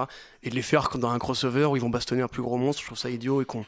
Bah là c'est pareil, genre Watchmen ça devrait pas être du DC. Watchmen, c'est pas du DC, Watchmen, c'est Watchmen. C'est comme, comme, je disais, l'autre fois, genre V pour Vendetta. Si ça avait eu l'impact culturel ou euh, économique qu'a eu Watchmen, probablement que ce serait lui qu'on aurait ramené aujourd'hui et on s'en battrait les couilles de la cohérence. Donc là, actuellement, moi je suis dans l'expectative et j'espère que ça va être bien. Si c'est bien, je serai le premier à le dire, hein, évidemment. Euh, comme The Button, j'ai bien aimé l'intro et la fin, effectivement, le, cœur était un peu plus, un peu plus mou. Mais euh, personnellement, en fait, je comprends pas l'intérêt, quoi. Et c'est encore pire parce que là, depuis tout à l'heure, vous parlez du fait que ça pourrait être le méchant ultime, euh, la réponse à Superman et tout. Déjà, Manhattan n'est pas un méchant. Pour commencer, ceux qui le prennent pour un méchant n'ont pas compris l'œuvre. Et accessoirement, moi, ce qui me fait vraiment peur, c'est que dans Final Crisis et dans Crisis, on a une main bleue qui crée l'univers d'essai, en déposant un, faisceau d'étoiles dans le néant. Une main bleue, comme on a vu dans euh, ce numéro de DC Universe Rebirth, une grosse main bleue, celle de Manhattan arrive dans le, fend le ciel de la réalité. Et moi, j'ai vraiment très peur qu'ils nous disent que Watchmen a créé DC Comics, enfin le DCU. Bah, Et ça, m'effraie, mais euh, au niveau moléculaire, tu Mais vois. ouais, mais je, pense, je sais pas pourquoi tu t'effraies trop de ça non plus, parce que dans le premier numéro de Doomsday Clock, t'as quand même cette idée que John est parti, justement, et t'as cette transition dans, dans les pages, justement. euh, il dit maintenant, faut aller trouver John où qu'il soit, et le passage où c'est où qu'il soit te ramène euh, à Metropolis. Et moi, j'ai plus l'impression qu'en fait, pas qu'il l'écrit, mais clairement qu'il qu'il est qu'il se soit faufilé dans le DC multivers euh, par une brèche effectivement et qu'après par contre je, on sait pas pourquoi il aurait euh, niqué le- la, la timeline tu vois malgré lui, hein, mais, pas la, la création je comprends la création parce qu'il y, y a aussi cette citation à la fin de Watchmen où il dit mais peut- aussi, que je vais euh, je vais créer de la vie mais je pense qu'on n'en est pas là je crois Franchement, mais enfin, bah les couilles, frère. Enfin, je suis désolé, ce, ce- enfin, ils ont rien compris, les gars. Une des citations de Dr. Manhattan à la fin, c'est Je quitte cette galaxie pour une autre moins compliquée. Qu'est-ce qui viendrait foutre dans un monde où il y a des super-héros, il y a le Sourcewall, où il y a les Darkseid et tout? Où il y a c'est plus le bordel que euh, chez 20 lui, ans, euh. Dans son monde à lui, il y a juste la Terre, là, ils sont, ils sont des fédérations galactiques, des réalités parallèles. Mais n'importe quoi, frère. Ouais, mais au final, je pense que le monde euh, de Watchmen est plus désespéré que celui de DC Comics. il s'en qui fout, peut il, va sur Mars, il est tranquille, là il va sur Mars, il y a les martiens, ils sont là, Eh oh Manhunter frère. enfin non, c'est c'est pas cohérent. Il n'y a je même pas de désolé. martien. Non mais Mais je suis désolé, c'est- c'est- Je crois que moi j'ai la, la vision la plus. euh, tu voulais rajouter quelque chose, Arnaud, avant que je. Bah, je veux dire que oui, Manhattan, s'il va sur Mars dans l'univers d'ici, va se trouver avec une guerre civile entre Martiens verts et Martiens blancs. Il Voilà. va se dire, oh merde, mais putain, je peux pas être tranquille. Euh, oui, du coup, moi, ben, je suis le plus, euh, le plus, euh, le plus content. Enfin, non pas que j'ai adoré ce numéro, mais j'ai quand même mis dans mes coups de cœur parce que j'avais quand même envie d'en parler, puisque euh, il y a cet aspect. euh, Il y a un truc qui est assez marrant au final avec Watchmen. Je sais que peu importe ce qui se passera dans ce Doomsday Clock, moi en tout cas ça touchera pas à ma vision de Watchmen. Et Watchmen c'est bien casé dans un, dans un bac de ma tête et je verrai pas ça comme une suite, même si c'est la suite spirituelle quoi. Et, il y a, et, je suis quelqu'un d'assez pessimiste et d'assez cynique. Et du coup, quand je lis Watchmen, j'ai toujours euh, cette, cette, euh, ce cynisme d'Alan Moore qui vient me coller à la peau. Et dans notre monde actuel, encore une fois, où au final tout est que licence et tout, bah, je trouve que en termes de cynisme, c'est normal que Watchmen revienne à ce moment-là. Pour, parce que pour des, pour des causes peut-être mercantiles et tout, mais je me suis rendu compte d'un truc hier, quand même, Netflix, hier, il y a une, enfin, ça ça aucun rapport, mais ça en a quand même un peu. C'est qu'il y a une série d'animation sur Netflix qui est, euh, qui est produite par Hasbro. Alors, je sais que c'est pas nouveau, hein, mais du coup, je me rends compte que maintenant, les créateurs de contenu sont aussi les mecs qui vont te vendre du merch directement. Et du coup, c'est un truc de super-héros en plus. Et du coup, je mais ça date d'il y a longtemps, mais c'est qu'en en lisant Doomsday Clock et tout, tu vois, ça m'a fait revenir à cette réflexion de, de ce monde de, licence et tout. Et, je, et quelque part, bah, revoir Watchmen, même si évidemment c'est un, on en reviendra après, on aura, on aura un petit débat pour finir, mais même si bah ouais, c'est tellement culte et tout que quelque part j'ai pas envie d'avoir une suite et je suis le premier à gueuler quand on touche les trucs que j'aime bien. Mais là, je sais pas, je trouve que au final aujourd'hui, il y a quand même la place pour euh, pour Watch, pour un Watchmen like. Et je pense pas que à part si tu fais une série Image euh, de enfin je pense pas qu'il y, y y, y aura un impact aussi fort tu vois que de reprendre Watchmen. Au moins ça euh, de reprendre Watchmen. Au moins ça montre enfin peut-être que ça montrera la voie ou ça créera de la curiosité euh, pour les gens qui regarderont. Parce qu'après je trouve que moi le propos politique même si on est en 92 dans Doomsday Clock et c'est pour ça que cette intro moi elle me frustre pas, trop parce que même si oui il se passe pas grand chose bah je trouve qu'elle pose vachement les bases aussi de, de ce nouveau monde qui est une nouvelle fois en crise puisque bah on va pas rentrer dans les détails pour pas spoiler, mais à la fin de Watchmen 1, euh, Rorschach euh, du coup dépose son journal qui a été retrouvé depuis euh, depuis le temps. Il y a pas mal de réflexions par rapport à ça, même par rapport à notre presse. Il y a pas mal de réflexions. Oui, j'ai eu un spasme à moitié par rapport à, à la presse, mais à la presse moderne et tout, par rapport à notre monde, notre géopolitique actuelle et tout. Et je trouve que quand même c'est- vachement dense comme premier numéro. Peut-être pas en, en storytelling pur par rapport au personnage, mais je trouve qu'en en termes, ouais, mais nous on a l'habitude. tu Les pages de présentation du de- monde pareil. sont denses, les quatre premières pages, et là après le reste, c'est des mecs qui marchent dans un couloir. hein. Ouais, mais en termes de, de, de background et tout, quand tu lis les coupures de journaux à la fin, t'en apprends vachement. Quand au début, t'as le journal et tout, tu vois, qui te pose. Ouais, mais c'était pas la proposition. Ouais, mais pour moi, c'est vachement important et c'est comme je disais tout à l'heure, le thème le plus important, enfin, que moi, je tiens, qui me tient le plus à cœur dans Watchmen, c'est tout le contexte politique, quoi. Et du coup, bah, pour moi, c'est vachement important et je trouve que le fait de poser un contexte politique assez fort comme ça et qui est vachement contemporain, bah, je trouve que ça, ça participe à, mon plaisir de ce Doomsday Clock. Et euh, et il y a aussi ce personnage d'Ozymandias, tu vois que bah, j'avais l'impression d'avoir compris comme Jeff Jones l'a compris. Alors peut-être que je suis un peu con, mais pour moi, pour moi, Ozymandias, tu vois, c'est pas, un- c'est comme vous disiez, enfin, c'est pas un vilain non plus, tu vois, c'est pas un méchant et il a, il a tenté un truc, Oui. ça a foiré et là aujourd'hui, bah, son plan, c'est encore une fois de sauver le monde, Attends, tu vois. vilain avec son petit chat. euh, Mais oui, mais c'était, tu vois, il avait la bah, caricature, mais au final, c'était pour te, c'était pour te misleader, parce qu'en vrai, tu vois, son but euh, à Ozymandias, ouais, c'était de sauver le monde, quoi. Et évidemment, il s'est fait niquer parce que, parce que Rorschach aussi, il représentait cette envie de vérité, et ce qui est normal, tu vois, c'est, on peut pas tuer des gens pour sauver le monde, tu vois, c'est ignoble. Mais en même temps, c'était la seule voie qu'il voyait. Ce que je te dis, c'est qu'il se rend compte qu'on a quand même besoin de super-héros, donc il va partir chercher John et en fait il va ramener Superman. Tu du message. euh, c'est- Ouais, mais c'est l'inverse du message, mais en même temps, C'est- C'est c'est Ozymandias qui éloigne Manhattan sur Mars pour justement euh, pouvoir avoir le champ Mettre libre son plan, sur ouais. son expérience et son plan. Là, d'un coup, c'est le monde est, dans la merde. Il a pas même pas prévu une contre-mesure alors que c'est le mec le plus intelligent du monde. je sais pas, C'est- je- Il faut retrouver Dieu. C'est l'inverse du message. Si, si, si Oui, mais- Ozymandias il échoue, t'as pas la. Moi j'ai l'impression que c'est quelqu'un qui se suiciderait. Bah oui. Parce que. Ozymandias c'est un mec qui est passionné par le monde antique. Quand on échoue à Rome ou euh, quand on est Alexandre le Grand ou quand on est, je sais pas, toutes ces civilisations-là, l'échec est synonyme de suicide. Et là les gens Ouais, la vie eux-mêmes. on- C'est le dernier sacrifice possible. on est dans Là, le monde là, moderne, quoi. tranquille. Bah, Oui, Non, normal. mais ça, c'est une erreur de dire. Tu Ah l'as dit bah. tout à l'heure, c'est contemporain. Le mec, on est en 92. Il y a des gens qui passent la frontière mexicaine. Il y a la Pologne qui est envahie par les. Ouais, en fait, c'est notre monde.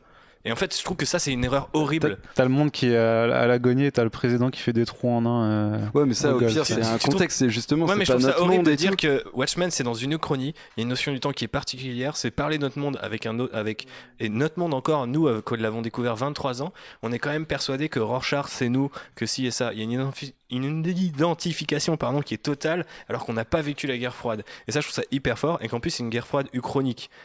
Et là, il te dit, on est toujours dans un monde uchronique, mais par contre, maintenant, il ressemble quasiment au nôtre.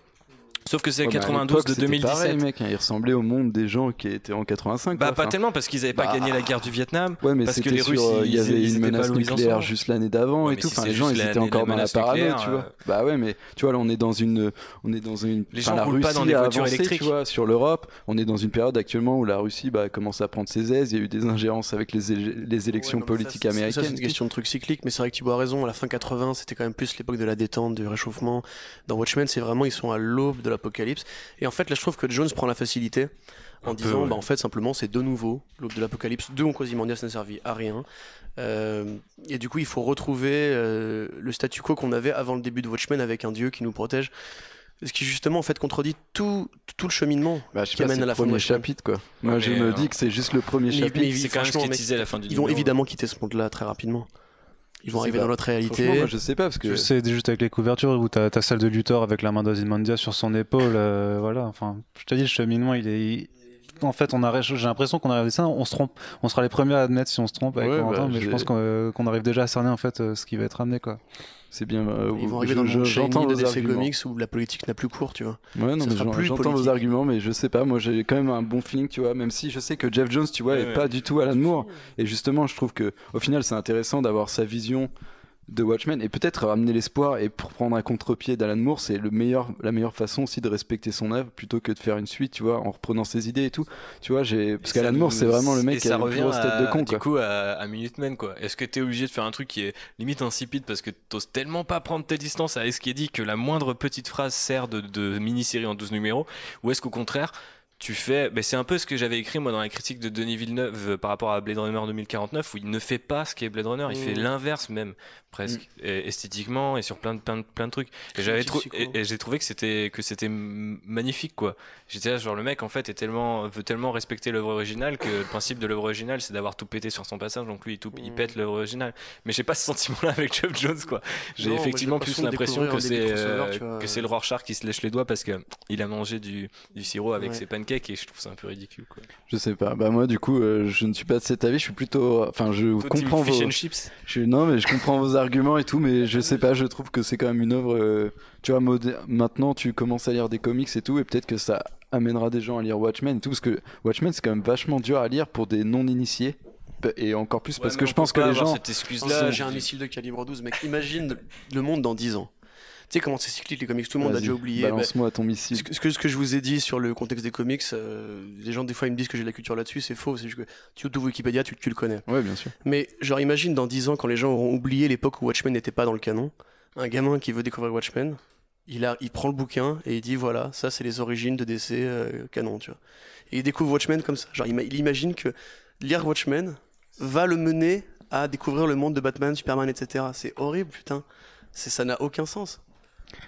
Oui, c'est sûr. Mais euh, bah, après, comme tu l'as dit, Moi, Internet. ça, ça me donc, désespère, quoi. Normalement, tu peux. Mais je- moi, je, en fait, je compte juste que sur le fait que les gens sont Je suis fainéants. très malheureux. Et si t'as pas, un- t'as pas des mises à jour, genre. euh, Non, mais tu peux pas excuser la entre guillemets, tu vois, genre euh, euh, tous à notre, enfin à cette table, on a des, des destins par rapport à la découverte de Watchmen qui se ressemblent quand même malgré tout. Mais on a quand même découvert à des âges où a priori c'était trop tôt, où euh, les comics ça n'existait pas en France, ou euh, ou peu, et Internet et ça n'existait pas ou peu ou pas sous la forme. Et on a quand même réussi. Donc tu vois, je veux dire, si aujourd'hui on dit aux gens, alors qu'ils ont accès à une mini, alors c'est vrai que là-dessus, ils feront toujours, j'espère, la part des choses grâce à Internet. Si ça devient pas euh, une corporation géante où en fait euh, tout l'histoire de DC sera écrite sur Wikipédia. D'abord Watchmen, tout le reste ensuite. Euh, mais je sais pas, je, je, je, veux dire, ils ont plus de ressources, ils ont plus de moyens, ils peuvent télécharger Watchmen, ils peuvent l'acheter dans 10 exemplaires de 10, euh, enfin ils peuvent le trouver chez un bouquiniste parce que maintenant il y a des éditions qui se trimballent partout. Putain, genre si aujourd'hui t'arrives pas à découvrir Watchmen et qu'il te faut Doomsday Clock, c'est triste quoi. Genre Ah bah c'est non, c'est mais- la, c'est la mort de, c'est c'est la mort de la culture quoi.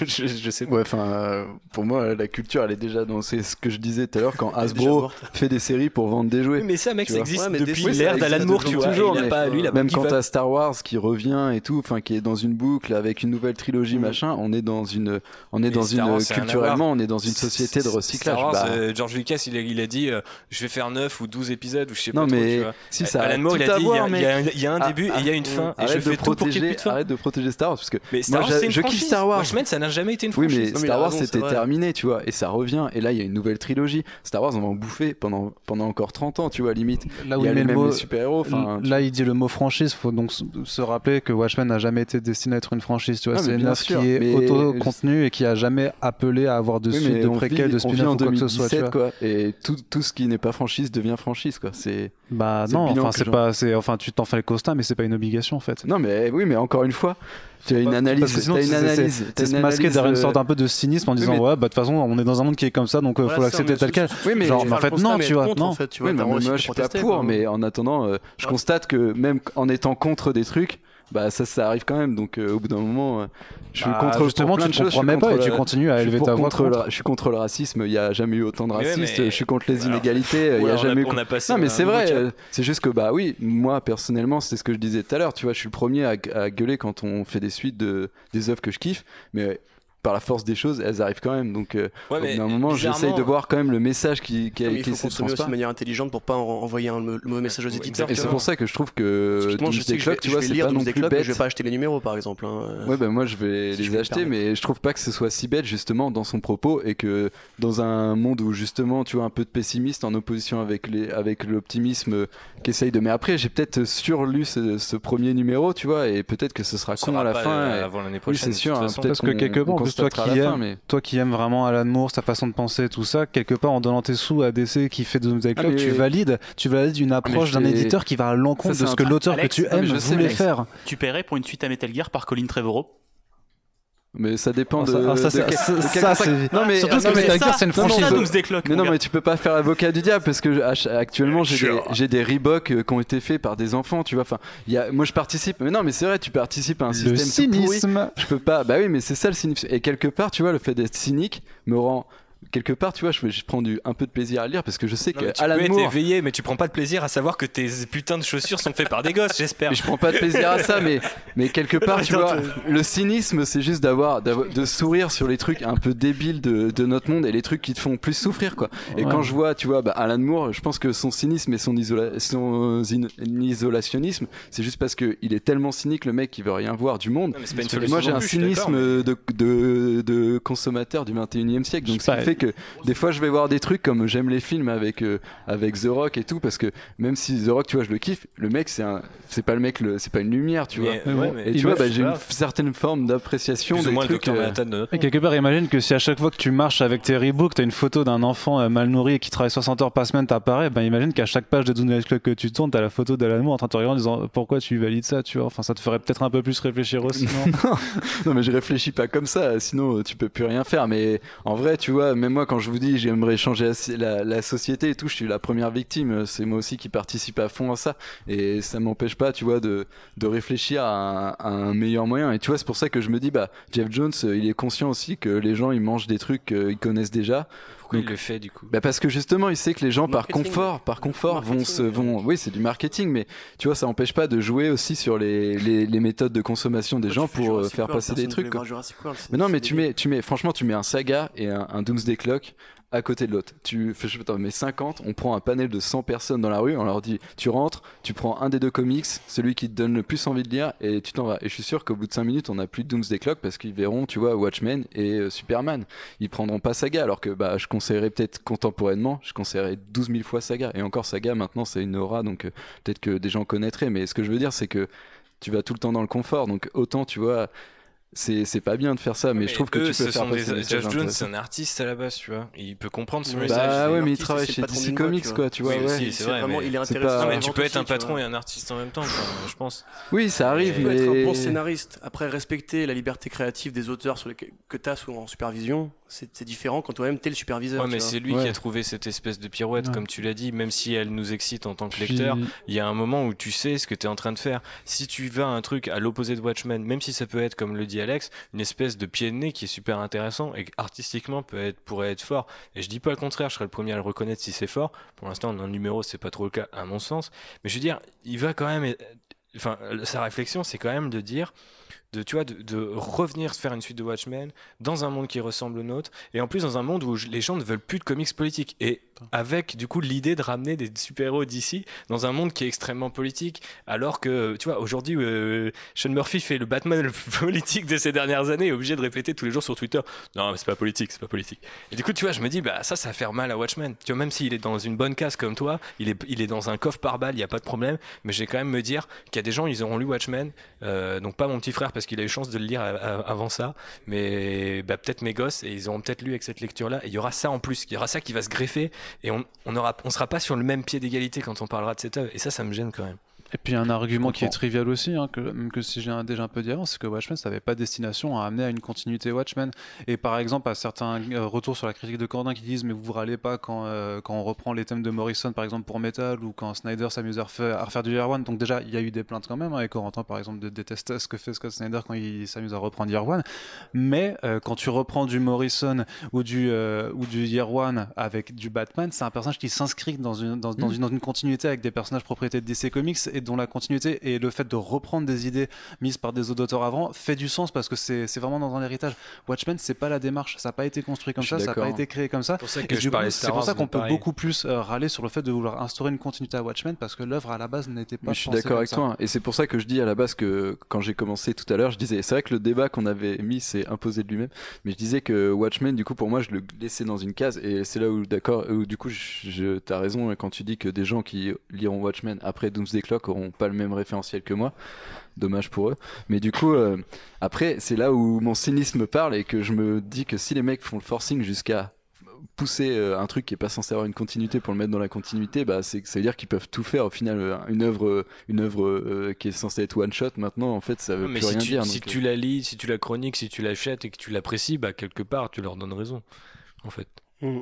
Bah, je suis obligé de. Je suis pas du tout, je suis pas du tout le genre de gens qui, oui qui, qui culpabilisent les gens qui achètent, les gens qui vont dans les salles de ciné pour voir les Marvel. C'était quand, quand- oui, Blade Runner, ça se plante, c'est parce que vous allez voir les Marvel. Ferme ta gueule, on peut aller voir les deux, tu vois. Genre, euh, c'est l'industrie aussi qui fixe qui va voir c'est quoi, tu vois. Par la Et- force des choses, je suis obligé de le lire de toute façon, puisque Oui, je- de toute façon, c'est ton C'est pour ça travail. qu'au c'est final, euh, travail, oui, je me pose pas la question de pas le lire en signe militant, puisque je suis obligé de le lire et je suis obligé d'en tirer des Non, mais il y a un truc qui est super intéressant, c'est que je trouve que l'hérésie Doomsday Clock est beaucoup plus grande que l'hérésie euh, Before Watchmen. Et que à l'époque de Before Watchmen, mais je me souviens qu'on ne à- que de ça. À Before Watchmen, parce qu'en fait, pour euh, tout vous dire, on avait un petit plan qui était nif et on devait passer sur un débat ce qui était Watchmen est-il Ah. intouchable, mais on l'a fait par la force des choses et c'était là où on voulait parler de Watchmen, de Before Watchmen. Et du coup, Corentin, est-ce que tu Oui. pourrais me, nous parler de Before Watchmen un petit peu? Bien sûr, euh, bah, c'est assez euh, facile à présenter. En fait, pour les 25 ans de Watchmen, il a été décidé par DC Comics après le succès, euh, le succès relatif, hein, précision du film, parce que le film n'a pas été non plus une folie de rentabilité. Je crois qu'il a rapporté 110 millions. Comme box-office, c'est même un four. Hein. Enfin, il a, Ouais, il- c'est il a pas perdu 100 d'argent officiellement par rapport à son budget. euh, C'est 60 Alors, il a millions, 110 130 je crois. millions de budget, il a fait 155 millions. Ouais, euh, bah, c'est Je vais pas les bons chiffres. dur. Euh, et du coup, bon, après ça, il y a eu un revival de Watchmen auprès du public, et notamment, bah, suite à la vague de super-héros instaurée par Nolan, une envie de ce public-là d'avoir son Watchmen de sa génération, on va dire ça comme ça.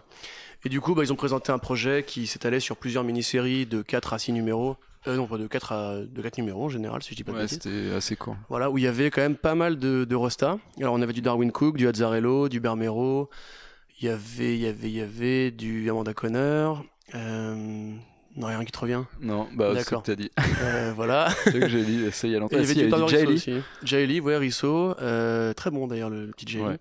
Et en fait, bah, simplement, c'était une série de préquels, hein, euh, ni plus ni moins, à l'histoire de Watchmen. À part Manhattan, qui est plus à voir comme une espèce de d'exercice de style, moins qu'une préquelle, qui donc du coup va revenir sur un moment où les origines de la vie de ces personnages-là, euh, dans une collection qui a effectivement été assez mal accueillie, malgré de très bons artistes et de très bons scénaristes, qui n'ont pas toujours donné leur meilleur. Il y avait Adam Hughes aussi, voilà, sur. Manhattan. Oui.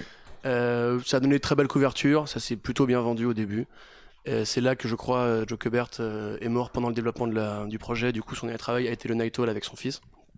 Je ne sais plus lequel des deux, Andy, je crois. Et euh, ce qu'il en reste aujourd'hui, j'ai envie de dire pas grand chose. Ça a apparemment marqué euh, le moment où c'est sorti parce qu'il y avait le New 52 en parallèle qui était Ouais. là. Tout le monde a plus ou moins dit que c'était malhonnête et malsain, euh, à part Gibbons qui évidemment était là pour toucher son petit chèque. Oui, c'est Euh, gentil, Alan. Moore pour le coup. Ouais, ouais, bah lui, il a accepté, hein, tu vois, vu qu'il fait plus grand chose aujourd'hui. Et euh, bah du coup, pff, moi j'en ai pas grand, gardé grand souvenir. hein. Il y en a une ou deux qui m'ont un peu marqué, donc Manhattan et les Minutemen de Darwin Cook. C'était cool d'avoir du coup Ozymandias, intérieurs. moi, pour le coup. Ozymandias, c'était pour pas Jay mal. Lee, ouais. Le problème, c'est que c'était 20 en fait. Ouais, c'était c'est- 20, mais c'était. euh, Jay Lee, euh, j'avais trouvé. Euh, Lee, fort non, c'est son meilleur travail. hein. Il y a pas du de coup, euh, niveau des compos et tout. euh. Mais enfin, je sais pas ce que vous en avez pensé vous personnellement. Je... Il me reste Bah, quasiment rien. J'adore c'est un Minutemen. Je trouve que. En fait, tu vois, par rapport à ce que je disais sur le référentiel, c'est qu'aujourd'hui, quand je relis Watchmen, j'ai Minutemen en tête. Parce que, ou même quand je vois le film, parce que l'histoire de Hollis Mason, euh, elle est super intéressante dans Minutemen. Le fait que son, équipe lui échappe, que ce soit presque tous des tarés, en fait, et qui découvrent tout ça, et en parallèle de, je crois que c'est- des enlèvements et des meurtres d'enfants, etc. Dans une époque euh, et dans une ambiance complètement pulp, servie par les dessins de Darwin Cook, qui lui aussi avait franchement livré un le gros, scénario. gros, gros, gros travail sur, les, sur le scénar. représente aussi bien euh, le comics un peu oldies et tout, tu vois. Ouais, carrément, euh, et- qui est très stylé. et- hein. Il faut sur The Watchmen, de toute façon. Je trouve- Oui, je oui trouve mais je trouve que Darwin Cook, il a un petit côté vraiment anti-rétro, euh, 50s. Ouais, Ah tout, ouais, euh, ça marche super bien. Et je- ça m'a, ça m'a, l'histoire m'avait vraiment beaucoup touché. Je trouvais que c'était vraiment bien écrit. Et puis en, en l'occurrence, je trouvais que euh, faire un préquel, c'est jamais aussi euh, pour moi euh, euh, violent que faire une suite, surtout dans une œuvre comme Watchmen où, alors certes, il n'y a pas de continuité, mais comme on l'a dit tout à l'heure au début du podcast, on arrive et c'est déjà, l'histoire, elle, elle a déjà commencé en fait. Donc revenir dans le passé, pour moi, c'est moins un sacrilège, surtout que c'est dans une époque euh, quand même éloignée, donc après la Seconde Guerre mondiale, etc. J'étais là, bon, c'est, quelque part, c'est intéressant, surtout qu'ils l'ont fait avec un mec qui a le style de l'époque. Mm. Et d'une certaine manière, ça rend hommage à cette idée que Watchmen est, un- est une frise chronologique de ce qu'est l'industrie des comics. Et euh, le, le, le- c'était Straczynski, euh, le, Le le- Manhattan. Manhattan, ouais, Ouais. qui était, était très bien aussi. Après, les autres, c'était vraiment des petits one-shots, mais en même temps, c'était intéressant. C'est là où je reviens sur ce débat, c'est est-ce qu'il faut mieux faire un truc insipide, mais qui touche pas à l'œuvre originale, ou un truc euh, qui est magnifiquement euh, hérétique? Je ne sais pas. Mais euh, voilà, l'hi- l'histoire avec Rorschach, l'histoire avec Night Owl et tout, il se passait pas grand-chose, mais... bah, euh, tu pouvais les absorber en tant que c'est une de leurs histoires. Parce qu'on sait que Rorschach et le hibou ils se sont croisés qu'ils ont fait un team up pendant un temps. Euh, et il y en a une autre aussi euh, la mini sur le méchant. Moloch, Moloch qui était super intéressante. Eduardo Risso, euh, et vraiment je, d'ailleurs, je crois aussi. je, je- je- l'avais vraiment trouvé super intéressante. C'est autant de personnages qui n'apparaissent que quelques cases dans Watchmen et je trouvais que c'était peut-être plus intéressant d'essayer Ouais, de creuser là-dessus. Ouais. euh, mais quelque part, pour moi, en fait, ça montre la vacuité de, de l'envie de développer Watchmen. C'est pour moi, Oui. Watchmen, encore une fois, il y a un début, un milieu, une fin, et tu peux.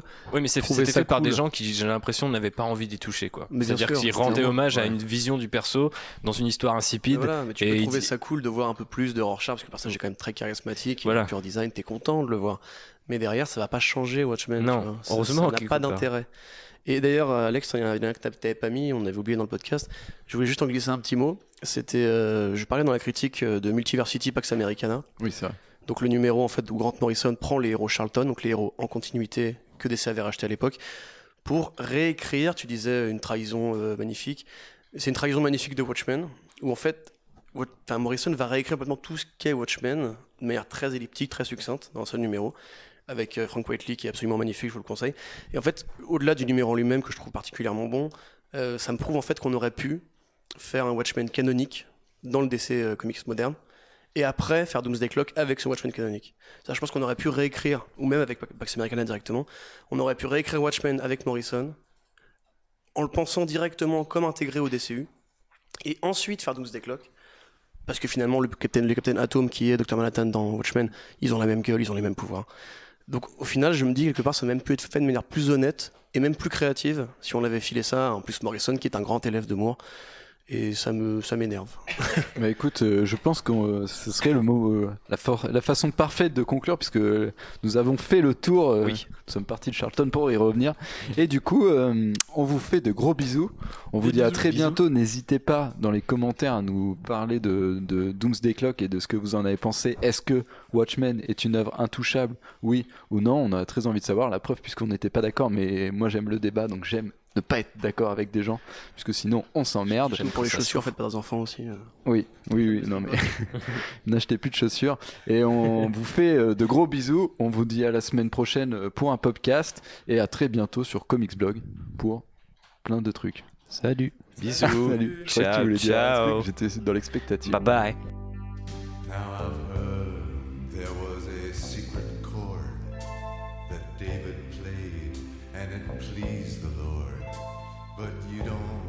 Really